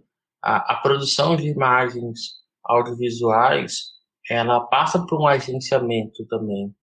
Então, no momento em que eu posso dizer que provavelmente o Rio de Janeiro dos anos 50 tinha uma população preta ah, majoritária, mas quando eu vou procurar registros audiovisuais, registros visuais do Rio de Janeiro dos anos 50, eu vou encontrar majoritariamente o bairro de Copacabana e vou encontrar pessoas uh, brancas em Copacabana, uma classe média, classe média alta, uma classe alta de Copacabana.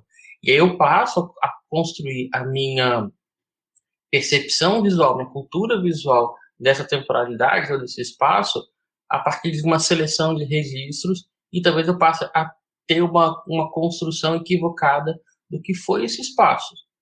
Então é preciso que esse espaço fetiche, esse espaço do sexo desses documentaristas, ele não ele também seja obje, objeto de crítica, seja um objeto de reflexão crítica, porque essa ausência vai falar muito tanto sobre quem estava filmando ou sobre quem está importando essas imagens sem fazer esse tipo de reflexão. E aí, quando você tem determinados temas para serem explorados, com, que justamente ah, tem como protagonistas esses corpos pretos, ou essas mulheres, ou grupos homoafetivos, a gente não vai encontrar essas imagens, esses arquivos, nesses acervos. E a gente precisa, um, se perguntar por quê, Uh, dois, se perguntar, encontrar estratégias de, de, eventualmente encontrar pequenos registros desses corpos. E três, na ausência total deles, encontrar formas criativas de conseguir marcar a presença deles diante dessa ausência.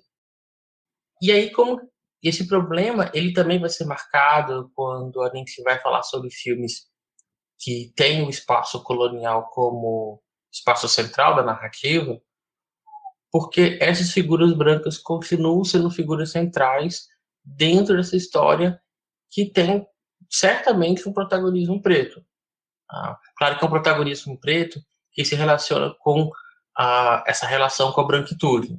Então, tô, não estou querendo excluir quem são os personagens brancos, sejam eles ah, vilões ou não dessa história.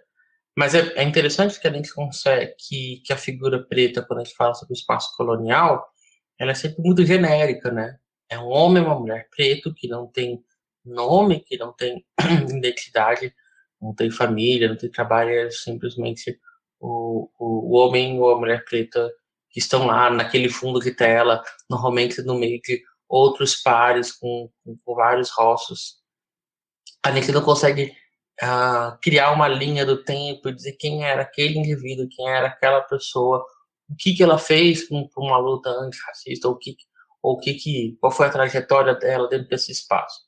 A gente individualiza né, as figuras brancas dentro dessa história, é a figura do Leopoldo II, a rei da Bélgica, antigo rei da Bélgica, ela, ela, é muito forte nisso.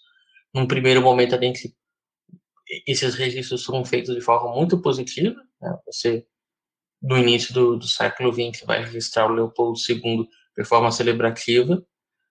Mas assim que essa história começa a ser recontada, ela começa a ser repensada, a gente tem que voltar para o mesmo, para a mesma figura para desconstruir ela. Então, Leopoldo II, ele acaba, a, a imagem dele acaba sofrendo esse ressignificado, ela passa a ser uma, uma figura questionada quando a gente pensa na história colonial, então é, é, é algo saudável esse ressignificamento de imagem, a gente reposicionar qual era o papel do racismo dentro da nossa história.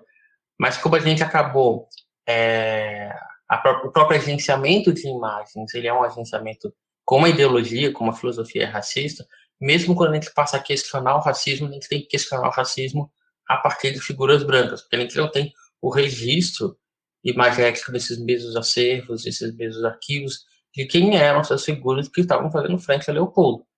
Então, quando você vai contar a história do racismo colonial, você ainda tem que voltar a ele e dar ele o protagonismo de imagens. E aí o apagamento de pessoas pretas, inclusive quando elas vão se, se, se opor a esse regime, ele se intensifica. Então, esse, esse olhar crítico para o acervo, para os arquivos de imagem, ele precisa ser feito por documentaristas que vão tratar de assuntos brancos, pensar que nem tudo está nos arquivos, nem tudo está registrado ali, e ele passa a se tornar também um desafio criativo para narrativas pretas, porque a gente precisa encontrar uma outra forma de contar essas histórias, porque os arquivos em si eles não vão nos dar um volume de material visual que nos permita contar a história de Patrício Lumumba, que é um, uma figura de proa dentro da, da, política de contestação colonial, a gente não vai ter o mesmo volume imagético de outras figuras que, inclusive, não tiveram tanta relevância assim. E tentar explicar isso, tentar contornar isso é um desafio. Eu acho que tem uma questão, até do que o, do que o próprio Carlos falou, sobre essa questão do, de usar as palavras certas e como um registro errado perpetua uma ideia errada. E a gente pensa na que a imagem do, por exemplo, o rei Leopoldo, que foi o, o, o maior racista da história da humanidade, como a, a, imagem dele acaba se tornando mais conhecida do que a imagem do próprio Lumumba, que foi um guerrilheiro, que foi um cara que lutou contra ele. É, e quando a gente pensa, por exemplo, aqui em Eu Não Sou o Seu Negro, como a imagem, por exemplo, de um, de um Malcolm X, como essa imagem ela é distorcida, como os registros são distorcidos, como que a gente a gente vê as imagens feitas através de olhos das pessoas brancas que viam ele, viam nesse nesse nesse revolucionário alguma uma imagem de talvez um radicalismo, um perigo, né? Eles viam o Malcolm X como um risco e, e, como foi construída a própria imagem do Martin Luther King também, ela, às vezes ela, ela é construída como uma pessoa meio inofensiva, quando na verdade ele tinha a sua, a sua o seu combate, ele tinha um, uma certa força na forma como, como ele reagiu, principalmente à guerra do Vietnã, que muitas vezes a branquitude esconde isso porque não é a imagem que eles querem do Malcolm X, né? Eles querem, ó, perdão, a imagem do Martin Luther King, eles querem a imagem do Martin Luther King ovelha, do Martin Luther King, aquele pastor que sempre meio que que combatia as ideias do Malcolm X, quando na verdade as ideias elas eram complementares, né? Isso é uma coisa que o, o Spark ele, ele, ele exemplifica muito bem no Faça a Coisa Certa. E aí esse, essa forma como como essas imagens elas foram elas, elas são registradas elas são muitas vezes desconstruídas que gera que faz com que uma obra como essa que tenta resgatar essas imagens mais pelo olhar do, do Raul Peck tenta, tenta trazer um olhar que não que não tenta colocar os dois como, como opiniões contrárias ou como. A verdade, ele mostra o conflito entre eles, ele mostra o conflito no começo do documentário, mas aos poucos a gente vai vendo que esse conflito ele vai se diluindo para encontrar um, um, ponto em comum.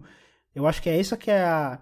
Que para mim é o, que, é o que mais chama atenção no Social Negro, para além da, da questão técnica. Eu acho muito sofisticada a forma como, como ele entrelaça essas três, essas três histórias junto com a história do Baldwin e como ele, ele amarra essas histórias e, e a narração do Samuel Jackson, como ele narra e, é, e, eu acho muito poético, assim como, como a gente remeteu, como a gente falou sobre a morte do poeta, aqui também ele repete essa estrutura poética, agora num texto do próprio, do próprio Baldwin, para contar e amarrar essa história que, que acaba se tornando uma história de reconstruir a imagem que foi desconstruída desses, dessas personalidades negras. É, Fernando, eu acho que aqui no caso do Eu Não Sou o Seu Negro, é, pode parecer que não, mas o Raul Peck ele faz esse movimento de é, desconstruir esse fetiche em cima dessas imagens, desses ícones do movimento negro, né? É, eu acho que aqui não é esse espaço de fetiche. A gente já viu essas imagens dessas pessoas com essas falas em diversos contextos, mas aqui é, essa seleção, esse recorte de imagens que o, que o Raul Peck faz aliado com a narração dos textos do Baldwin, ele contextualiza de uma forma diferente, que a gente dá um olhar diferente, né? Porque é isso que o áudio é, do professor falou, né? Os registros dessas minorias, nesse caso aqui do, da, da história do povo preto, eles existem, eles são escassos e eles foram feitos. É, de, eles são um recorte, né? Eles são recortes tendenciosos e eles são usados de formas realmente fetichistas, tendenciosas. Então a gente precisa ter um cuidado é, na hora de usar essas imagens no contexto onde vai usar, é, para não romantizar, para não para não tirar o peso para não desvirtuar o que aquilo realmente foi, né? E eu acho que essa união é, do texto do Baldwin, das imagens e da montagem que ele faz é, dão essa subversão. E aí é, é bem isso que o Fernando falou, assim. Se antes a mídia trabalha, usa esses recortes para colocar um, um, um, líder de movimento negro contra o outro, é, o próprio Raul Peck vai, vai desconstruir isso aqui no texto do filme. Né? Ele vai mostrar que existem diferenças, sim, é que existiu todo um movimento para colocar um contra o outro, mas eles se encontraram num ponto em comum, né? Que o movimento foi de convergência e não de divergência, né? É, então eu acho que é isso, assim, é um, é um filme bastante questionador, muito afrontoso, como Pedro já diz, e afrontoso até nesse, nesse aspecto de pegar uma narrativa que os próprios pretos vinham usando, que a branquitude vinha usando, e mostrar que não é bem isso, que existe manipulação da imagem e do discurso através disso, né? É, que a gente precisa ter um olhar bem crítico para aquilo que é, que é documentado e mostrado para a gente pela, pela grande mídia. É, eu concordo bastante com o que vocês falaram, e especialmente sobre a questão de por que, que os negros são tão pouco documentados e tudo mais, a gente precisa lembrar também que esses assuntos eles permeiam uma discussão de classe, né? Não era todo mundo que tinha, ainda até hoje não é todo mundo que tem acesso a uma câmera é, e que podia documentar a própria vida ou a sua própria existência, né? E eu acho que isso é uma, é uma das questões que o próprio que o próprio Peck é, trata em uma entrevista falando que como o, a questão racial ela, ela é indissociável da questão de classe.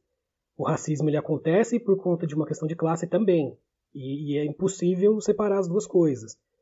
E, e acho que, como o Fernando falou, é, o Eu Não Sou Seu Negro é o filme mais, mais sofisticado mesmo do, do Hal Peck nesse sentido, porque, primeiro, ele já trata com. ele já lida com o texto de um, de um autor excepcional, que é o James Baldwin. É um texto muito sensível, assim, de um cara que, que saiu dos Estados Unidos para e a gente vê isso no próprio filme, saiu dos, dos Estados Unidos para tentar construir uma carreira de autor sem precisar se preocupar tanto com o fato de que ele tinha que sobreviver. Né? Então ele vai para a França porque ele sente que na França ele vai ter mais liberdade para pensar na, no trabalho dele do que ele teria nos Estados Unidos. Né? onde ele teria que estar tá primeiro pensando em, em se manter vivo para depois para depois pensar em construir alguma obra, né? E aí ele sente essa necessidade de, de voltar para os Estados Unidos quando ele vê é, essas questões raciais, né, é, se intensificando nos Estados Unidos, né? E ele sente que ele tem um, um, papel importante a cumprir, tanto que ele ele era de fato já reconhecido mesmo nos Estados Unidos como um grande autor, né? Ele, ele volta como um, como um astro até. Sim, é óbvio, não dá para comparar como um astro de Hollywood, mas ele era um autor famoso, tanto que ele tem espaço na TV, né, para falar.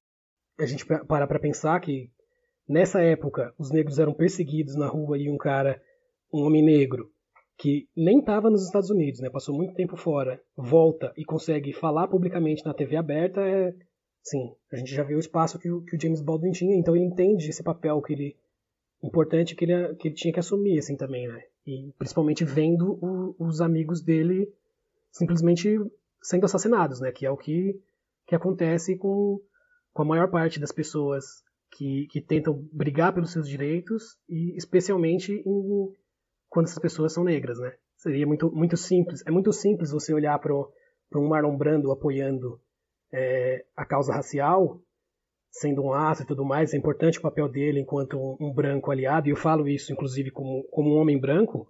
Ele, a gente precisa ser, de fato, antirracista, como diz a Angela Davis. Só que, assim, quantas vezes a vida do Marlon Brando estava arriscada, né? Então, assim, é, e a do James Baldwin estava desde o início. Então, assim, ele, ele volta sabendo da importância que ele tem e, e ele assume esse papel. Ele fala: meus amigos estão morrendo e eu não posso deixar isso acontecer também, né? Então, vou assumir, assumir a minha responsabilidade também. E eu acho que o, que o filme mostra isso muito bem, né? Permeado pelas próprias palavras do, do James Baldwin, né? É, assim, o texto é um é um primor assim que você pode moldurar cada frase do, do James Baldwin, impressionante. E é um texto assim que revela as incoerências nos discursos da branquitude, né? E são momentos que me dão muita raiva, assim. Eu acho que o filme, a estrutura narrativa do filme como um todo é uma crescente para mim. Ele explode no final. Eu começo o filme bem tranquila, né? Até porque é, a gente vê as, a, a, a gente vê o texto, a narração do James Baldwin, mas a imagem dele é, não é muito usada no começo do filme. Né? A gente vê bastante Martin Luther King, Malcolm X, as imagens de registro e tal. E a partir que o filme vai evoluindo, a gente vai associando cada vez mais aquela voz do Samuel L. Jackson com a figura, a imagem do James Baldwin, né? que ele, essa figura dele vai se sobrepondo à figura desses outros militantes negros, né? que ele que ele está narrando ali no começo, que conforme essas pessoas vão morrendo, ele vai crescendo mais no filme e o filme é uma grande explosão assim no final. Para mim tanto que eu termino o filme chorando assim. Não sei se de raiva de de orgulho não sei. É, e aí eu vejo uma tem umas partes assim do filme que é, é, no momento em que James Baldwin ele tá tipo numa mesa redonda assim e tem um outro filósofo branco ali num debate com ele. E aí é aquela frase que a gente já espera de qualquer pessoa branca numa posição de de intelectual, né? Não, mas eu só tô ouvindo você falar negro, negro, negro, negro. É, mas nós somos todos iguais, né? Quem nunca ouviu uma pessoa branca é, é, rebater um comentário é, sobre racismo com essa frase, né? Não, mas nós somos todos iguais, somos seres humanos. E aí é o gancho que faz que o James Baldwin faz com o título. Na verdade, é o Hal Peck que faz esse gancho com o título, né? Porque ele não usa o título durante todo o filme, é só no final que ele meio que, que, que explica, né? Através de uma frase do, do J. Baldwin, né? Que ele fala o seguinte: é, vocês, brancos, inventaram essa palavra negro. A gente, quando é preto, quando nasce, a gente quando é criança ainda não tem um pensamento crítico formado, a gente acha que a gente é só pessoa. Eu sou um homem. E foi você branco que inventou essa palavra negro para mim. Então quem tem que vocês que têm que pensar sobre o porquê que vocês inventaram essa palavra. Porque para mim sim, eu sou um ser humano, somos todos iguais. Quem inventou a palavra negro foi você, então reflitam sobre isso. Eu não sou o seu negro. Sabe? E vai de frente com esse discurso lixo daquele intelectual lá, mas você tá falando de preto e branco, mas para mim somos todos iguais, né? Meritocracia não existe diferença. Então eu acho que esse gancho que ele faz com, com o título do filme no final é muito poderoso e para mim é uma coisa que me fez refletir bastante. Por que, que eu uso essa palavra? Por que, que nós inventamos essa palavra?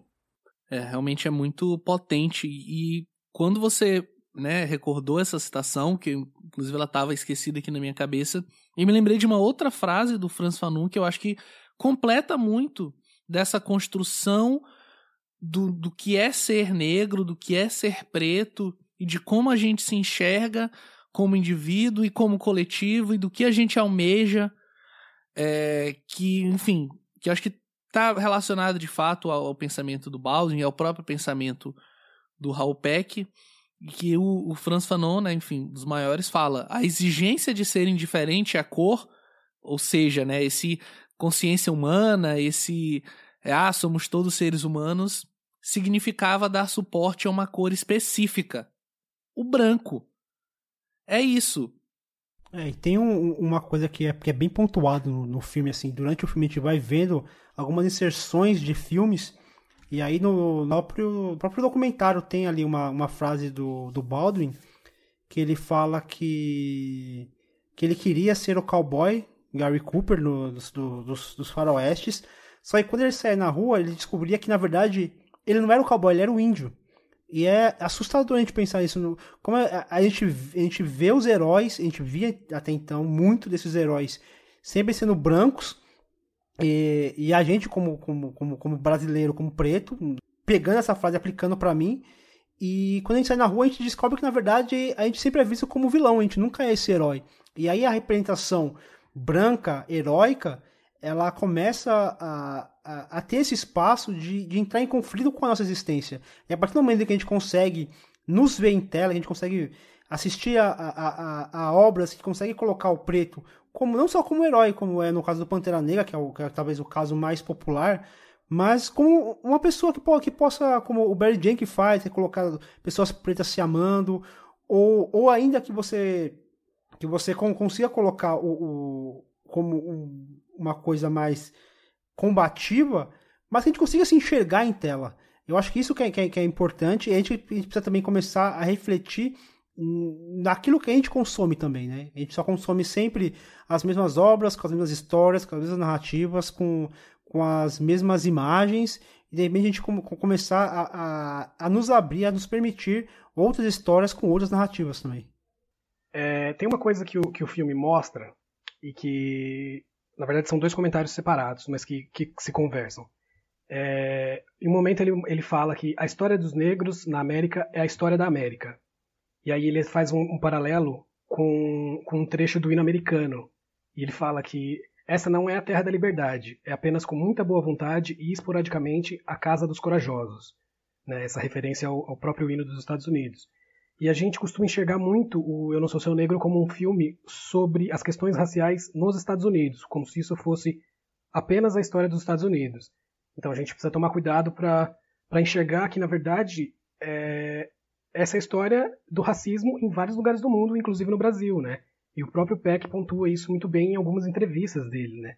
Ele fala que esse filme não é sobre a América, né? Ele é sobre todas as questões raciais em vários desses países, inclusive, por exemplo, no Brasil, onde a gente vive uma história racial que é muito parecida com os Estados Unidos, né? Em questão a gente teve séculos de escravidão também e tudo mais, e, e a própria França, né? Que é o país onde ele mais morou, né? O Halpeck e onde o próprio Baldwin também.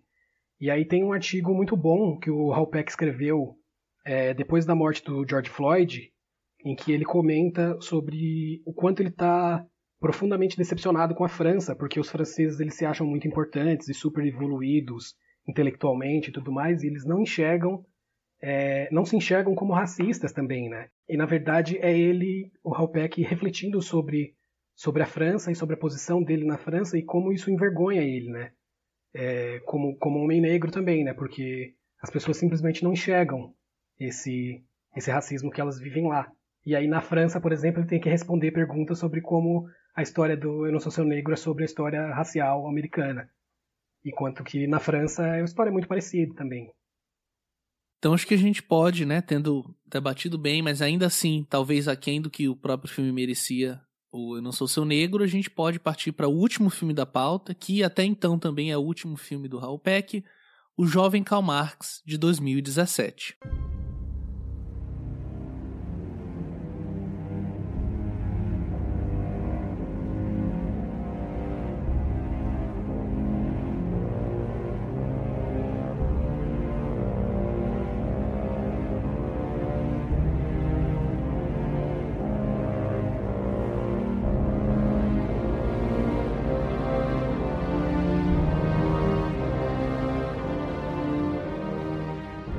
Aos 26 anos, Karl Marx embarca para o exílio junto com sua esposa Jane.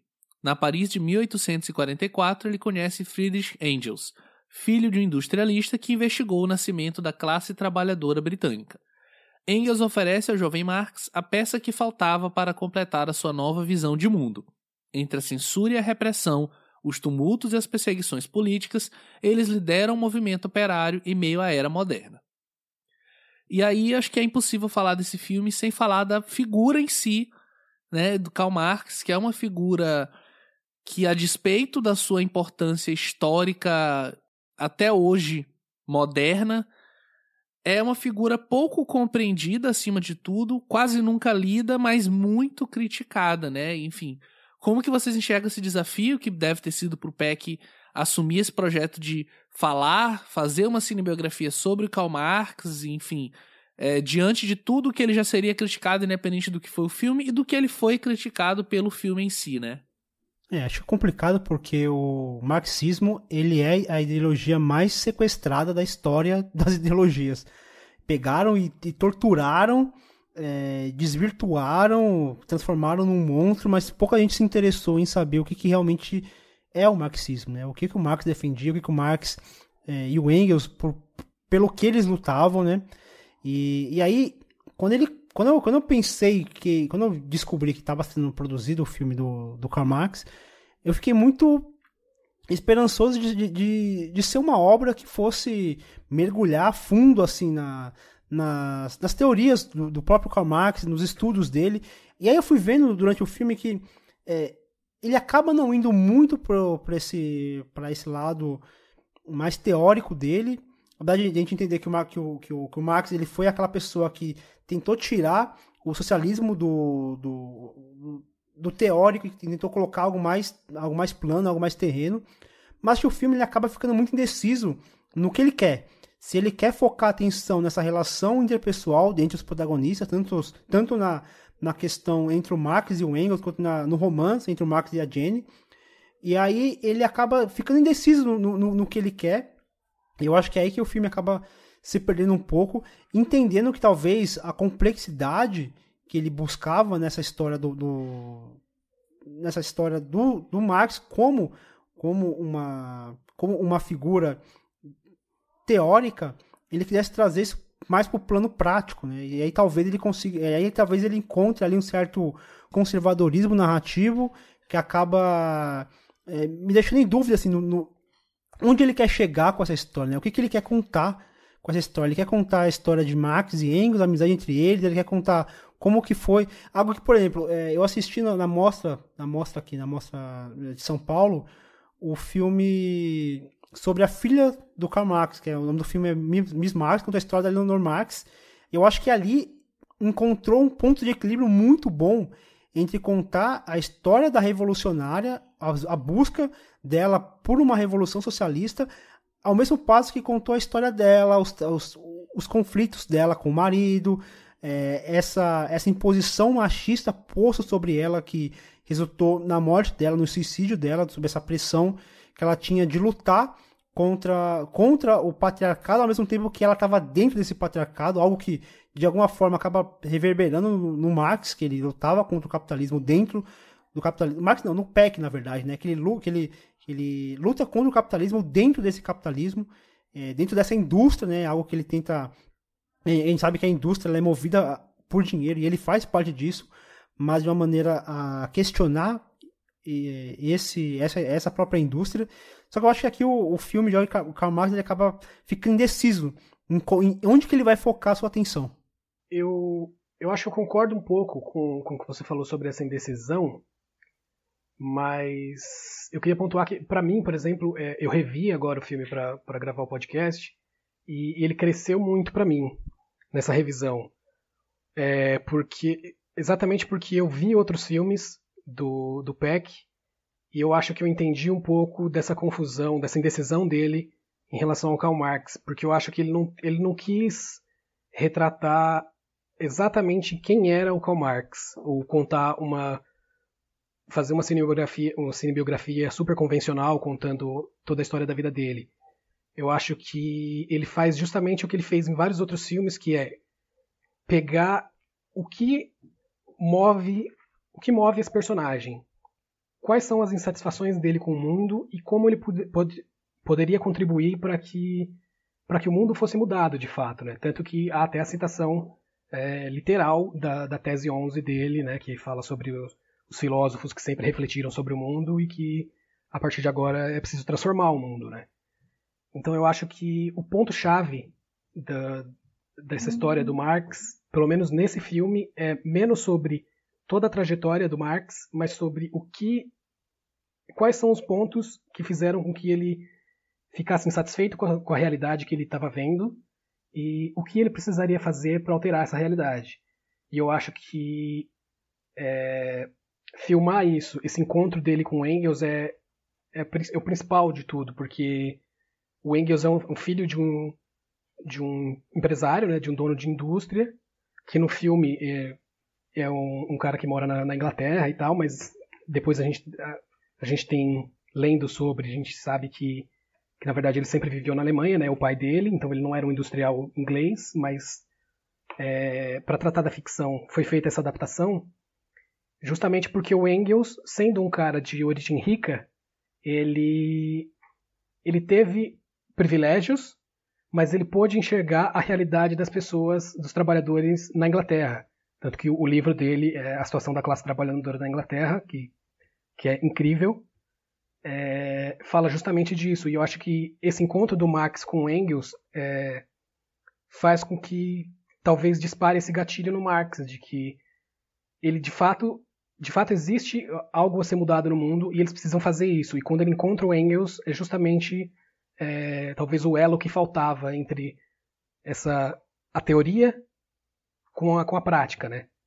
É, assim, comentário breve das minhas impressões sobre o filme, assim, eu acho que é, a gente falou que existe essa crescente, né, no, no cinema do, do PEC, em relação ao, ao ativismo, né, de se tornar uma pessoa mais revolucionária e tal. E aqui nesse filme que fala sobre o começo de uma revolução per se, né, é, eu acho uma direção mais tímida dele, né. Eu acho um filme um pouco mais tradicional, assim, na narrativa, na linguagem. É, não é um filme que surpreende tanto, né, mas eu acho uma sacada muito boa nos créditos finais, né? É, ele, ele tem um textinho, né, ali explicando o que aconteceu a partir dali onde o, do ponto onde o filme acaba, né? Que ele deu início ao, ao manifesto comunista e depois houve a revolução e o, o a, a escrita do Capital. E aí logo depois ele insere imagens do que veio acontecer na história até os dias de hoje. Ele faz uns recortes muito interessantes, que se você olhar assim de relance, você vai achar que não tem nada a ver com a história, com Karl Marx, com o Manifesto Comunista, é, mas é um comentário bem ácido, bem debochado que ele faz, né, em relação à própria sociedade capitalista mesmo e aqui e aqui rumos é, esse sistema tem nos levado, né? O que, que aconteceu com a gente a partir dali. Então, mesmo eu achando um filme mais brando dele na abordagem, eu acho que esses, esses momentos em que ele insere esses recortes, é, eu acho muito brilhantes, assim. Gosto muito. É, talvez se eu tivesse visto esse filme ainda no contexto da, da universidade, talvez eu tivesse uma visão mais próxima é, da do Carlos é, nessa revisita. Porque eu ainda acho um filme muito muito linear mesmo, assim, bem é, padrão, assim. Eu diria, acho que talvez o melhor adjetivo seria um filme tanto quanto insosso, assim. Mas falando sobre a figura em si do Marx, eu como economista posso falar também sobre a minha percepção pessoal. É um autor que, a despeito de ter né, já morrido há muito tempo, de ter deixado um legado já há alguns anos, vamos dizer assim, é um autor que é pouco é, entendido ainda, mesmo por quem se diz marxista de fato. É um autor que teve uma produção é muito grande, alguns livros que já saíram depois da sua morte, mas é, que essa produção em si ela é pouco compreendida no aspecto do, de que ela trata de uma relação muito pessoal, muito é, individual, de como ele enxergava o trabalho e o capital ali na Inglaterra. E também é uma obra que fala de um aspecto mais amplo de como ele enxerga a produção e a reprodução do capital e da exploração da mais-valia é, no mundo inteiro. E eu acho que é, o entendimento da obra de Marx, de como ela se relaciona em algum aspecto com as lutas de descolonização afroasiáticas e um certo aspecto também na América caribenha, sobretudo, eu acho que dá, um, dá o tom do que de como o Karl Marx, de como esse filme Jovem Karl Marx se relaciona com as demais obras do PEC, no sentido de que ele vai buscar um certo arcabouço teórico e vai abordar esse autor, né, é, que serve de chave para isso, para meio que sedimentar um pouquinho do que ele vinha fazendo, de talvez trazer esse aspecto mais filosófico de, desse poder de descolonização, dessas lutas pela descolonização, é, trouxeram já ali na década de 60, década de 70. Mas o filme em si, eu sinto que ele ainda. É, não sei, talvez precisasse ser maturado um pouco melhor para produzir algo que de fato é, tivesse uma potência audiovisual mesmo. E aí, pra gente encerrar, vou pedir o último áudio do, do Gabriel, que é justamente a gente perguntou para ele sobre essas críticas que o filme recebeu, por ser um filme narrativo, sem muita essência, um filme linear. E aí a gente perguntou para ele como que ele enxerga esse filme dentro da carreira do Peck e como ele se relaciona com os outros filmes. Primeiro tem uma questão política ideológica que está tá sendo colocada no filme. O próprio Raul Peck, numa entrevista, colocou que o interesse de trabalhar com uma figura como Marx era da era falar de um dos autores que o influenciou dentro do seu do seu pensamento político. Ele já tinha dado esse espaço para outros autores, né? Acho que Eu Não Sou Seu Negro é um filme muito marcado, marcado por essa contribuição desses autores que formam o pensamento do PEC. Ele fala que o Marcos é uma dessas pessoas e que é, é interessante dar esse contar essa história do, do homem filósofo, não só do filósofo. E eu tenho, eu, eu, eu, eu percebo que a, o posicionamento do, do filme dentro da carreira do Peck está justamente nesse momento em que ele ah, já constituiu títulos com, com razoável expressão, com razoável circulação em, em vários festivais. Ele tinha sido indicado para o Oscar de Melhor Documentário pouco tempo antes, e que ele faz uma trajetória que é comum para vários autores estrangeiros, que é ter pela primeira vez o acesso a um grande orçamento, a, a, a uma grande a, um estúdio que, que resolve investir numa ideia de uma forma mais financeira, financeiramente mais massiva e passa também a responder para uma demanda de audiência, uma demanda de retorno financeiro. E aí, nesse momento, você passa a ser cobrado por uma narrativa mais tradicional, mais linear, que dê conta do, dessa expectativa. Ah, nesse, nesse caso, talvez mais do que ver o, o jovem Max com uma relação com os filmes anteriores, a gente pode ver o jovem Max como um momento em que o PEC tem acesso a esse mainstream de produção audiovisual nos Estados Unidos e talvez relacionar ele com outros autores que acabam fazendo essa trajetória semelhante. Vamos botar o Fernando Meirelles, vamos colocar o Walter Salles e o próprio José Padilha, você citar os exemplos mais conhecidos no Brasil, que foram autores que, ao constituírem um espaço de sucesso, um espaço de projeção muito bem construído, passam a ser cooptados, convidados por essa grande estrutura, e essa grande estrutura tem demandas e tem exigências. É, não, não sei qual seria o, o, o filme ideal da cabeça do Peck para contar a história do, do jovem Karl Marx, mas eu penso que é um filme que é o possível dentro desse espaço de negociação. Então é isso, né? O áudio do Gabriel acho que resume bem, acho que talvez é, fala um pouco bem sobre como ele se relaciona com esse filme, como o filme também se relaciona com Raul Peck, e a gente pode já partindo para o encerramento do programa.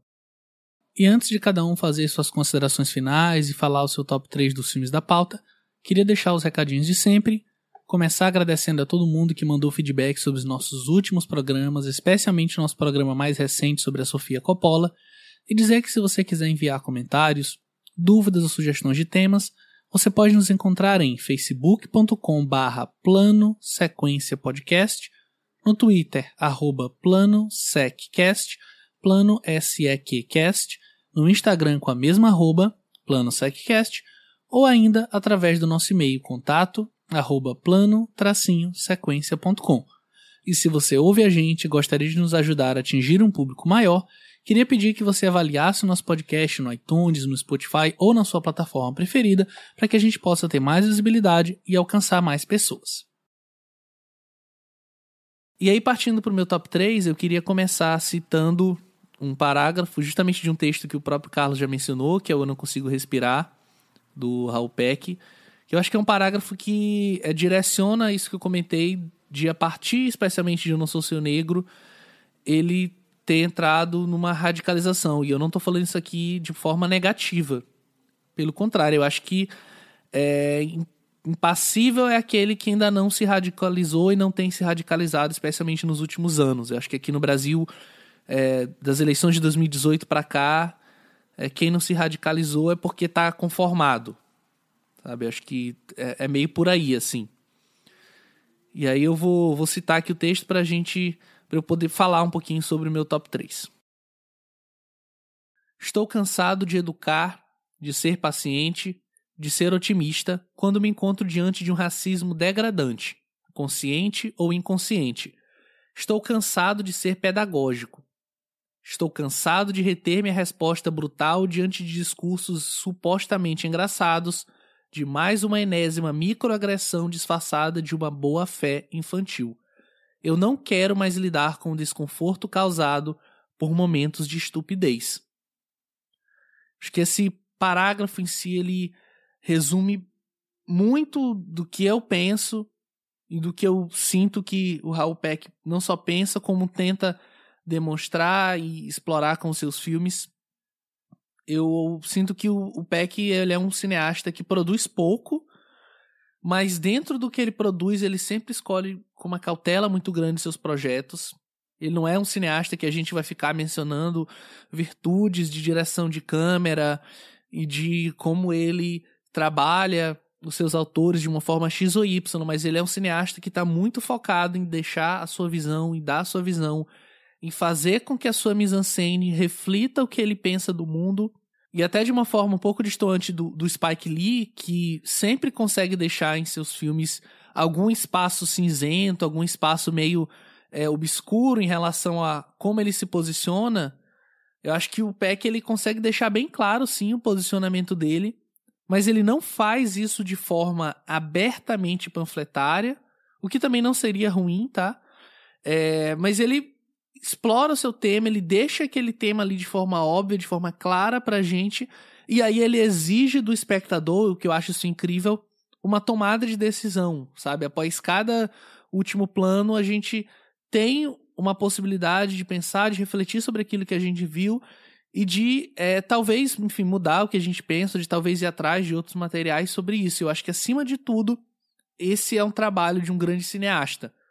Sabe? O filme não se encerra com o crédito. Você não sai dali, sei lá, se você tá no cinema, você vai tomar um sorvete e 10 minutos depois você esqueceu. Pelo contrário, aquele filme ele ressoa com você e quanto mais tempo passa, você vai adquirindo bagagem, ele acaba ressoando de formas diferentes e você acaba revisitando e tendo outras leituras. Eu acho que isso, é, por si, já faz dele um, um grande cineasta. E aí, partindo para o meu top 3, é, vou tentar não comentar muito sobre os filmes, que a gente já fez um debate bem legal. Eu vou colocar em terceiro lugar o Abril Sangrento, é, apesar de ser um filme, né, que a gente comentou, filme para TV, tem toda uma, uma estética mesmo de, de filme de, de TV, enfim. Mas é um filme que ainda assim traz uma mensagem é, muito clara. Ele explora esse macro que foi o genocídio em Ruanda, mas explora também o micro, que foi aquela família fictícia que ele está trabalhando, mas que certamente reflete outras tantas famílias que foram afetadas por isso. Em segundo lugar, eu quero colocar o Lumumba, A Morte do Profeta. É, eu quase coloquei o canto do Haiti, mas eu acho que o Lumumba, A Morte do Profeta é um filme que. Não sei, é um, é um documentário diferente, diferenciado. Não que todo documentário precise inventar a roda, mas eu acho que essa construção dele muito pessoal, de contrapor a sua história, a história da sua família, com essa história desse dessa figura que é histórica e que ao mesmo tempo ela é invisibilizada, quando não diminuída. Eu acho super interessante a forma como o filme está todo construído, todo, enfim, amarradinho, todo concatenado. E em primeiro lugar, acho que não tem como fugir, é, enfim, o maior filme dele até então, Eu Não Sou Seu Negro, que é um filme é, que causa um impacto muito forte em quem vê, e em mim causou um impacto assim absurdo. Acho que eu, depois que eu vi, eu esse filme eu passei alguns dias assim sem conseguir ver nada, só pensando sobre ele, de volta e meia eu me pego voltando em alguma cena e, enfim, refletindo um pouco sobre aquilo que eu vi. É um filme que dá vontade de você terminar, ir atrás de material, ir atrás de leituras e descobrir mais sobre o pensamento não só do Baldwin, como de outras tantas figuras que ele cita ali. Então fica assim o meu top 3. Então, eu acho, eu acho importante a gente ter feito essa conversa sobre o Hal Peck, porque deu, deu pra gente entender como ele constrói é, bem uma linha narrativa entre a sua própria obra. Né? Ele tem pontos específicos que ele trata em vários desses filmes, né? questões raciais, questões de colonialidade é, e questões de sobre como as pessoas, como seus personagens eles estão sempre em movimento, como a Marina citou algumas vezes no programa, e buscando uma forma de, de enxergar o mundo em que elas vivem e, e de alterar esse mundo, né? Então a gente vê isso no, no Canto do Haiti, vê isso no Jovem Karl Marx, vê isso no Eu Não Sou Seu Negro, enfim, vem várias obras dele. E acho que a gente ter tido a oportunidade de assistir vários filmes dele num, num tempo muito próximo deu para enxergar bem essa assinatura do Hal Peck, assim, que é um cineasta que se posiciona politicamente muito forte ao mesmo tempo que ele não, não cai numa, numa espécie de simplismo que seria o, o de fazer um cinema puramente panfletário. Né? Acho que o cinema dele tem muitas camadas, é, é um cinema complexo e, e muito é, elegante também, né? porque ele, ele consegue construir personagens e filmes complexos e, e mesmo, sem, mesmo sendo protagonistas ou não, né? Mesmo os personagens secundários também apresentam é, essas complexidades, né? E aí, já partindo para o meu top 3, em terceiro lugar, eu vou colocar o documentário Lumumba, A Morte do Profeta, que eu acho que ele consegue casar muito bem essa questão que a gente conversou sobre a vida pessoal dele e como ele enxerga, enxerga politicamente esses temas, né? Então acho que ele conseguiu transportar isso para o cinema de uma forma poética, que depois a gente veria ainda de uma maneira muito mais explícita em Eu Não Negro, né? mas a gente já viu o embrião do Eu Não Negro lá no, no Lumumba, A Morte do Profeta, então acho que esse fica aí no, no meu terceiro lugar. Em segundo lugar, é, eu vou colocar Abril Sangrento, que, que é um filme que apesar de, de ser feito para TV, ele te prende bastante, né? E ele tem, tem bastante é, elegância mesmo na forma como ele trata alguns temas e, e, sem abrir mão de uma, de uma questão um pouco mais. de uma linguagem um pouco mais comercial, talvez, que, que a gente enxerga mais em filmes mais americanos mesmo. Né? E em primeiro lugar, eu vou colocar, como não poderia deixar de ser, acho que eu, eu Não Sou Seu Negro, que é um filme brilhante. Acho que ele conseguiu casar muito bem as suas próprias ideologias, os seus próprios pensamentos políticos, com os pensamentos do, do James Baldwin e, e com uma fineza na, na maneira com que ele intercala ele faz um paralelo entre as palavras do, do James Baldwin com as imagens que ele escolhe mostrar, né? Tanto imagens do próprio Baldwin quanto do, da, das questões raciais americanas. Né? E é um filme que acaba sendo meio que universal, ele não é sobre o racismo nos Estados Unidos. E aí, só para finalizar, é, eu queria encerrar esse top 3 com uma, com uma questão que o próprio Pedro citou, que é da, do radicalismo da radicalidade, vamos chamar assim, do, do Raul Peck, que ele cita naquele texto é, Eu Não Consigo Respirar, que ele escreveu depois da morte do, do George Floyd, refletindo sobre o racismo também na França. E, e ele sempre se colocou como um cara que não era é, tão rebelde assim. Né? Nesse próprio texto, em um outro trecho, ele fala que ele faz filmes porque isso é mais é mais honesto do que queimar carros. Não é exatamente. Honesto não é exatamente a palavra que ele usa, mas é mais ou menos essa linha de pensamento. E aí no final ele encerra o texto com um parágrafo brilhante que é explicitando a radicalidade dele, que, que me deixa curioso para saber como vão ser os próximos filmes dele a partir de agora. E aí, abre aspas, é, esta manhã, quando me levantei, chorei. Eu pensava que outro mundo era possível sem que fosse necessário incendiar tudo. Agora já não tenho tanta certeza disso. Fecha aspas. Caraca, velho, você me pegou, de pegou de surpresa com esse texto aí. Fiquei meio. Fiquei meio assim, tipo, caraca. Você sentiu, sentiu o impacto dele, né? Vocês têm o link desse texto? Eu posso mandar para vocês. Por favor, manda aí, manda aí, porque ah, pegou pesado assim. Eu não tava. Eu não tava esperando ele, não. E... É, ele já. É ele, é isso, até, cara. ele até saiu do ar meio que do site onde ele foi publicado, mas eu achei naquele é, Web Archive. Hum, tá. Então ele tá aí. Não, concordo, concordo 100%. Eu acho que é isso, eu acho exatamente isso que ele, que ele pontuou. A gente está vivenciando isso essa semana, né? Não é um caso isolado, então a gente, infelizmente, a gente convive com isso já, já há muito tempo. E aí, quando eu vejo um, um cinema como o cinema do PEC, esse cinema de denúncia, de registro, um cinema político, um cinema é, anticolonialista, anti-imperialista, anticapitalista, antirracista.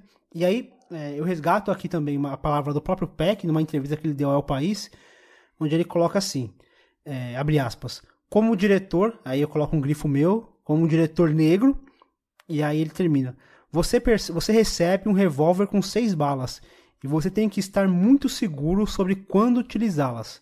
A indústria não vai estar sempre à sua disposição. Aí eu fecho aspas.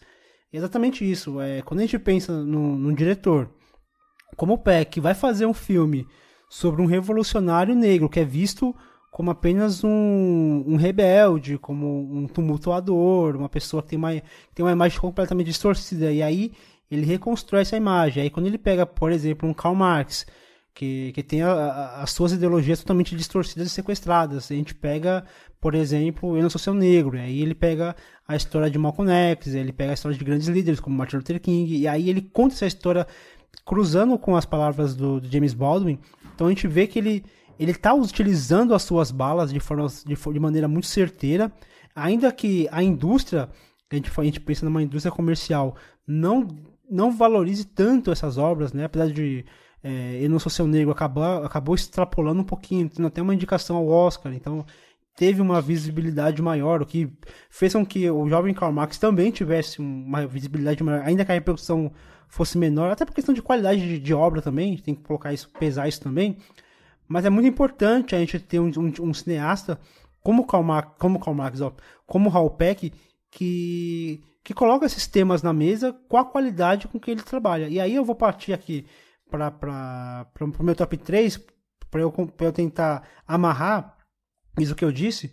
Eu coloco em terceiro lugar o, Abril Sangrento, que concordo com, com o que o Carlos falou sobre esse filme. Apesar de ser um filme feito para TV, é, ele, ele tem uma linguagem que até entra em contradição com, com, algumas coisas que, o, que o, o, próprio Peck fala, de questão de ele não se envolver muito, ele não, não, se interessar muito por, pelo, pelo estudo da mise-en-scène, pelas movimentações de câmera.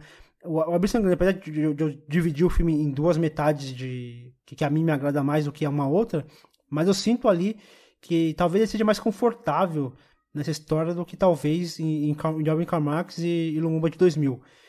E, em segundo lugar, eu coloco o Lumumba, A Morte do Profeta, que para mim é um documentário lindo, assim.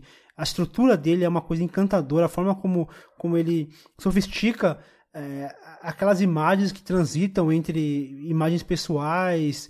É, eu, eu, o Pedro não falou, mas eu vou denunciar aqui. O Pedro falou que A Morte do Profeta é a ver, é, Democracia em Vertigem feita por, uma, por um cineasta de verdade. Eu, eu queria jogar isso, isso na mesa para vocês julgarem o Pedro como acharem necessário. Polêmica. Mas, polêmica.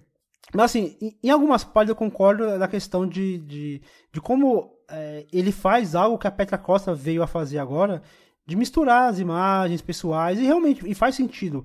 Porque as nossas vidas, elas estão, é, por mais que os acontecimentos não sejam diretamente conosco, não acontece diretamente com a gente, mas a gente vive, a gente vive isso, né? Então, misturar é, essas imagens com a vida pessoal do, do diretor, para mim, faz, faz muito sentido.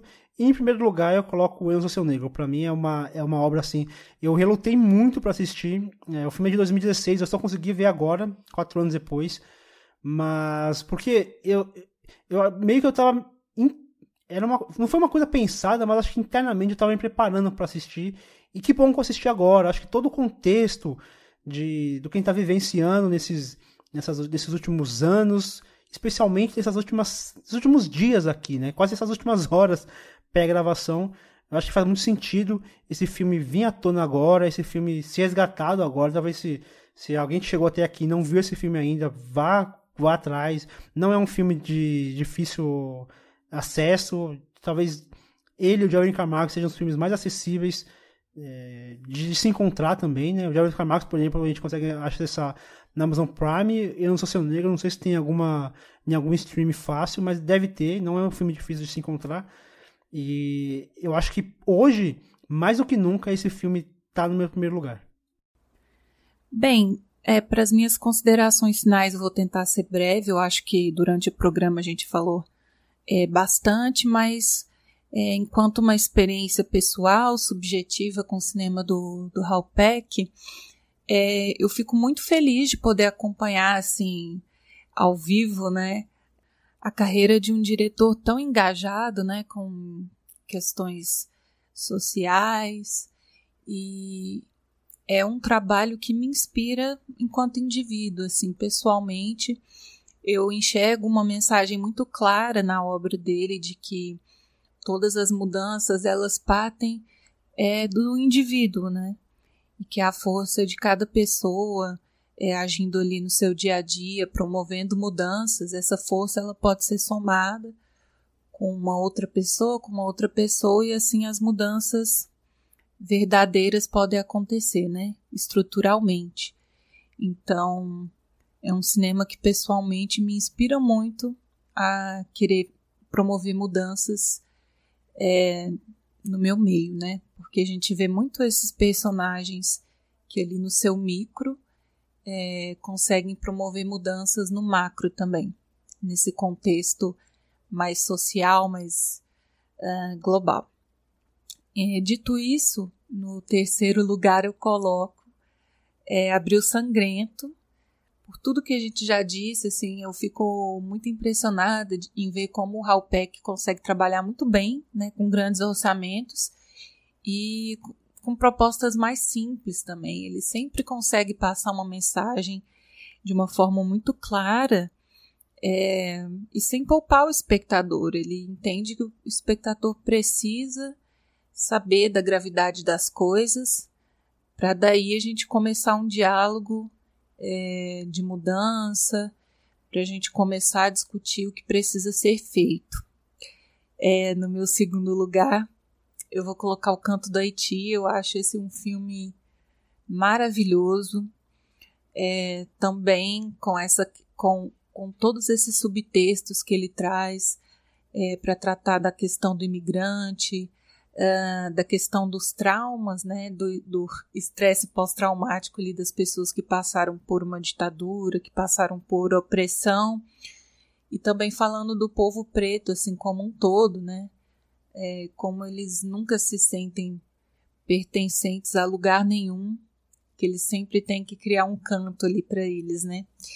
É, enfim, um filme incrível, e em primeiro lugar, eu acho que já carimbamos aqui, né? O primeiro lugar com o Eu Não Sou o Seu Negro. Esse filme é impactante.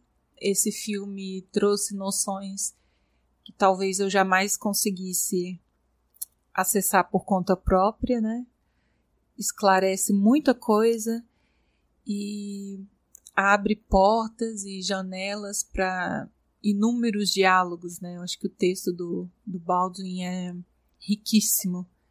E com as imagens, com a decopagem do Peck, isso ganha uma força sem precedentes. Assim, eu acho que é um filme que, infelizmente, ainda é muito necessário e que vai continuar dialogando com a gente por muito tempo, eu tenho certeza. Então, ficou assim o meu top 3.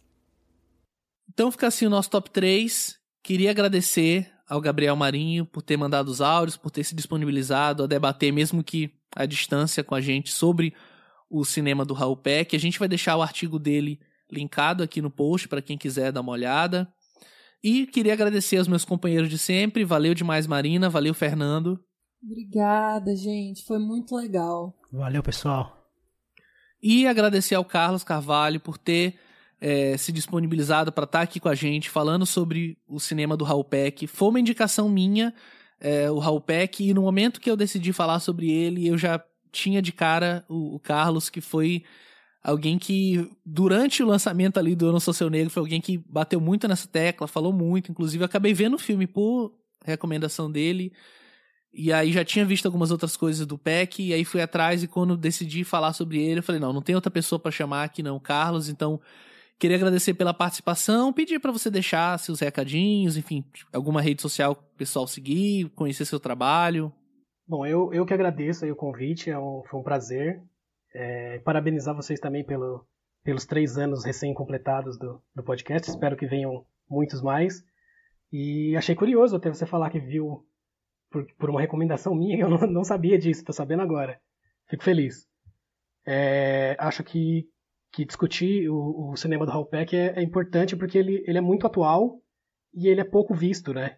A gente, a gente mesmo teve dificuldade de encontrar vários dos filmes dele para assistir e, e ele também tem plena consciência disso, né? Ele trata de temas que não são interessantes pro, pro, pro comércio de cinema e, e ele se aceita nessa posição porque ele entende que, que ele precisa assumir um papel que é o de, de fazer política, né?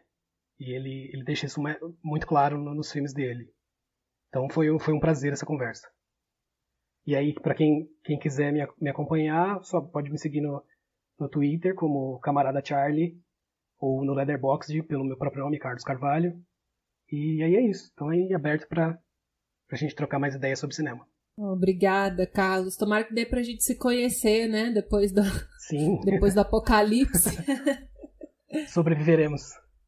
Isso. Então é isso, gente. O plano sequência vai ficando por aqui. Um forte abraço e até o próximo mês.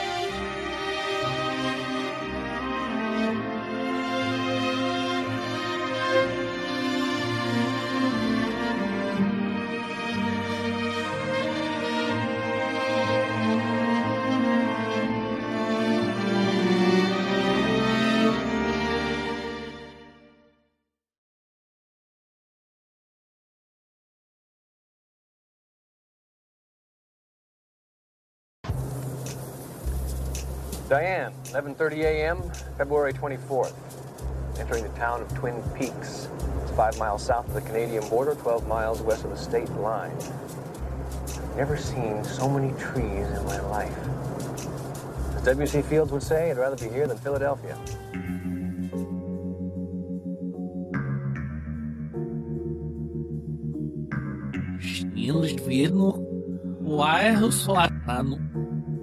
Solarano. Nós visuais sempre são audíveis não fosse vezes. Uma assim aí. Ah.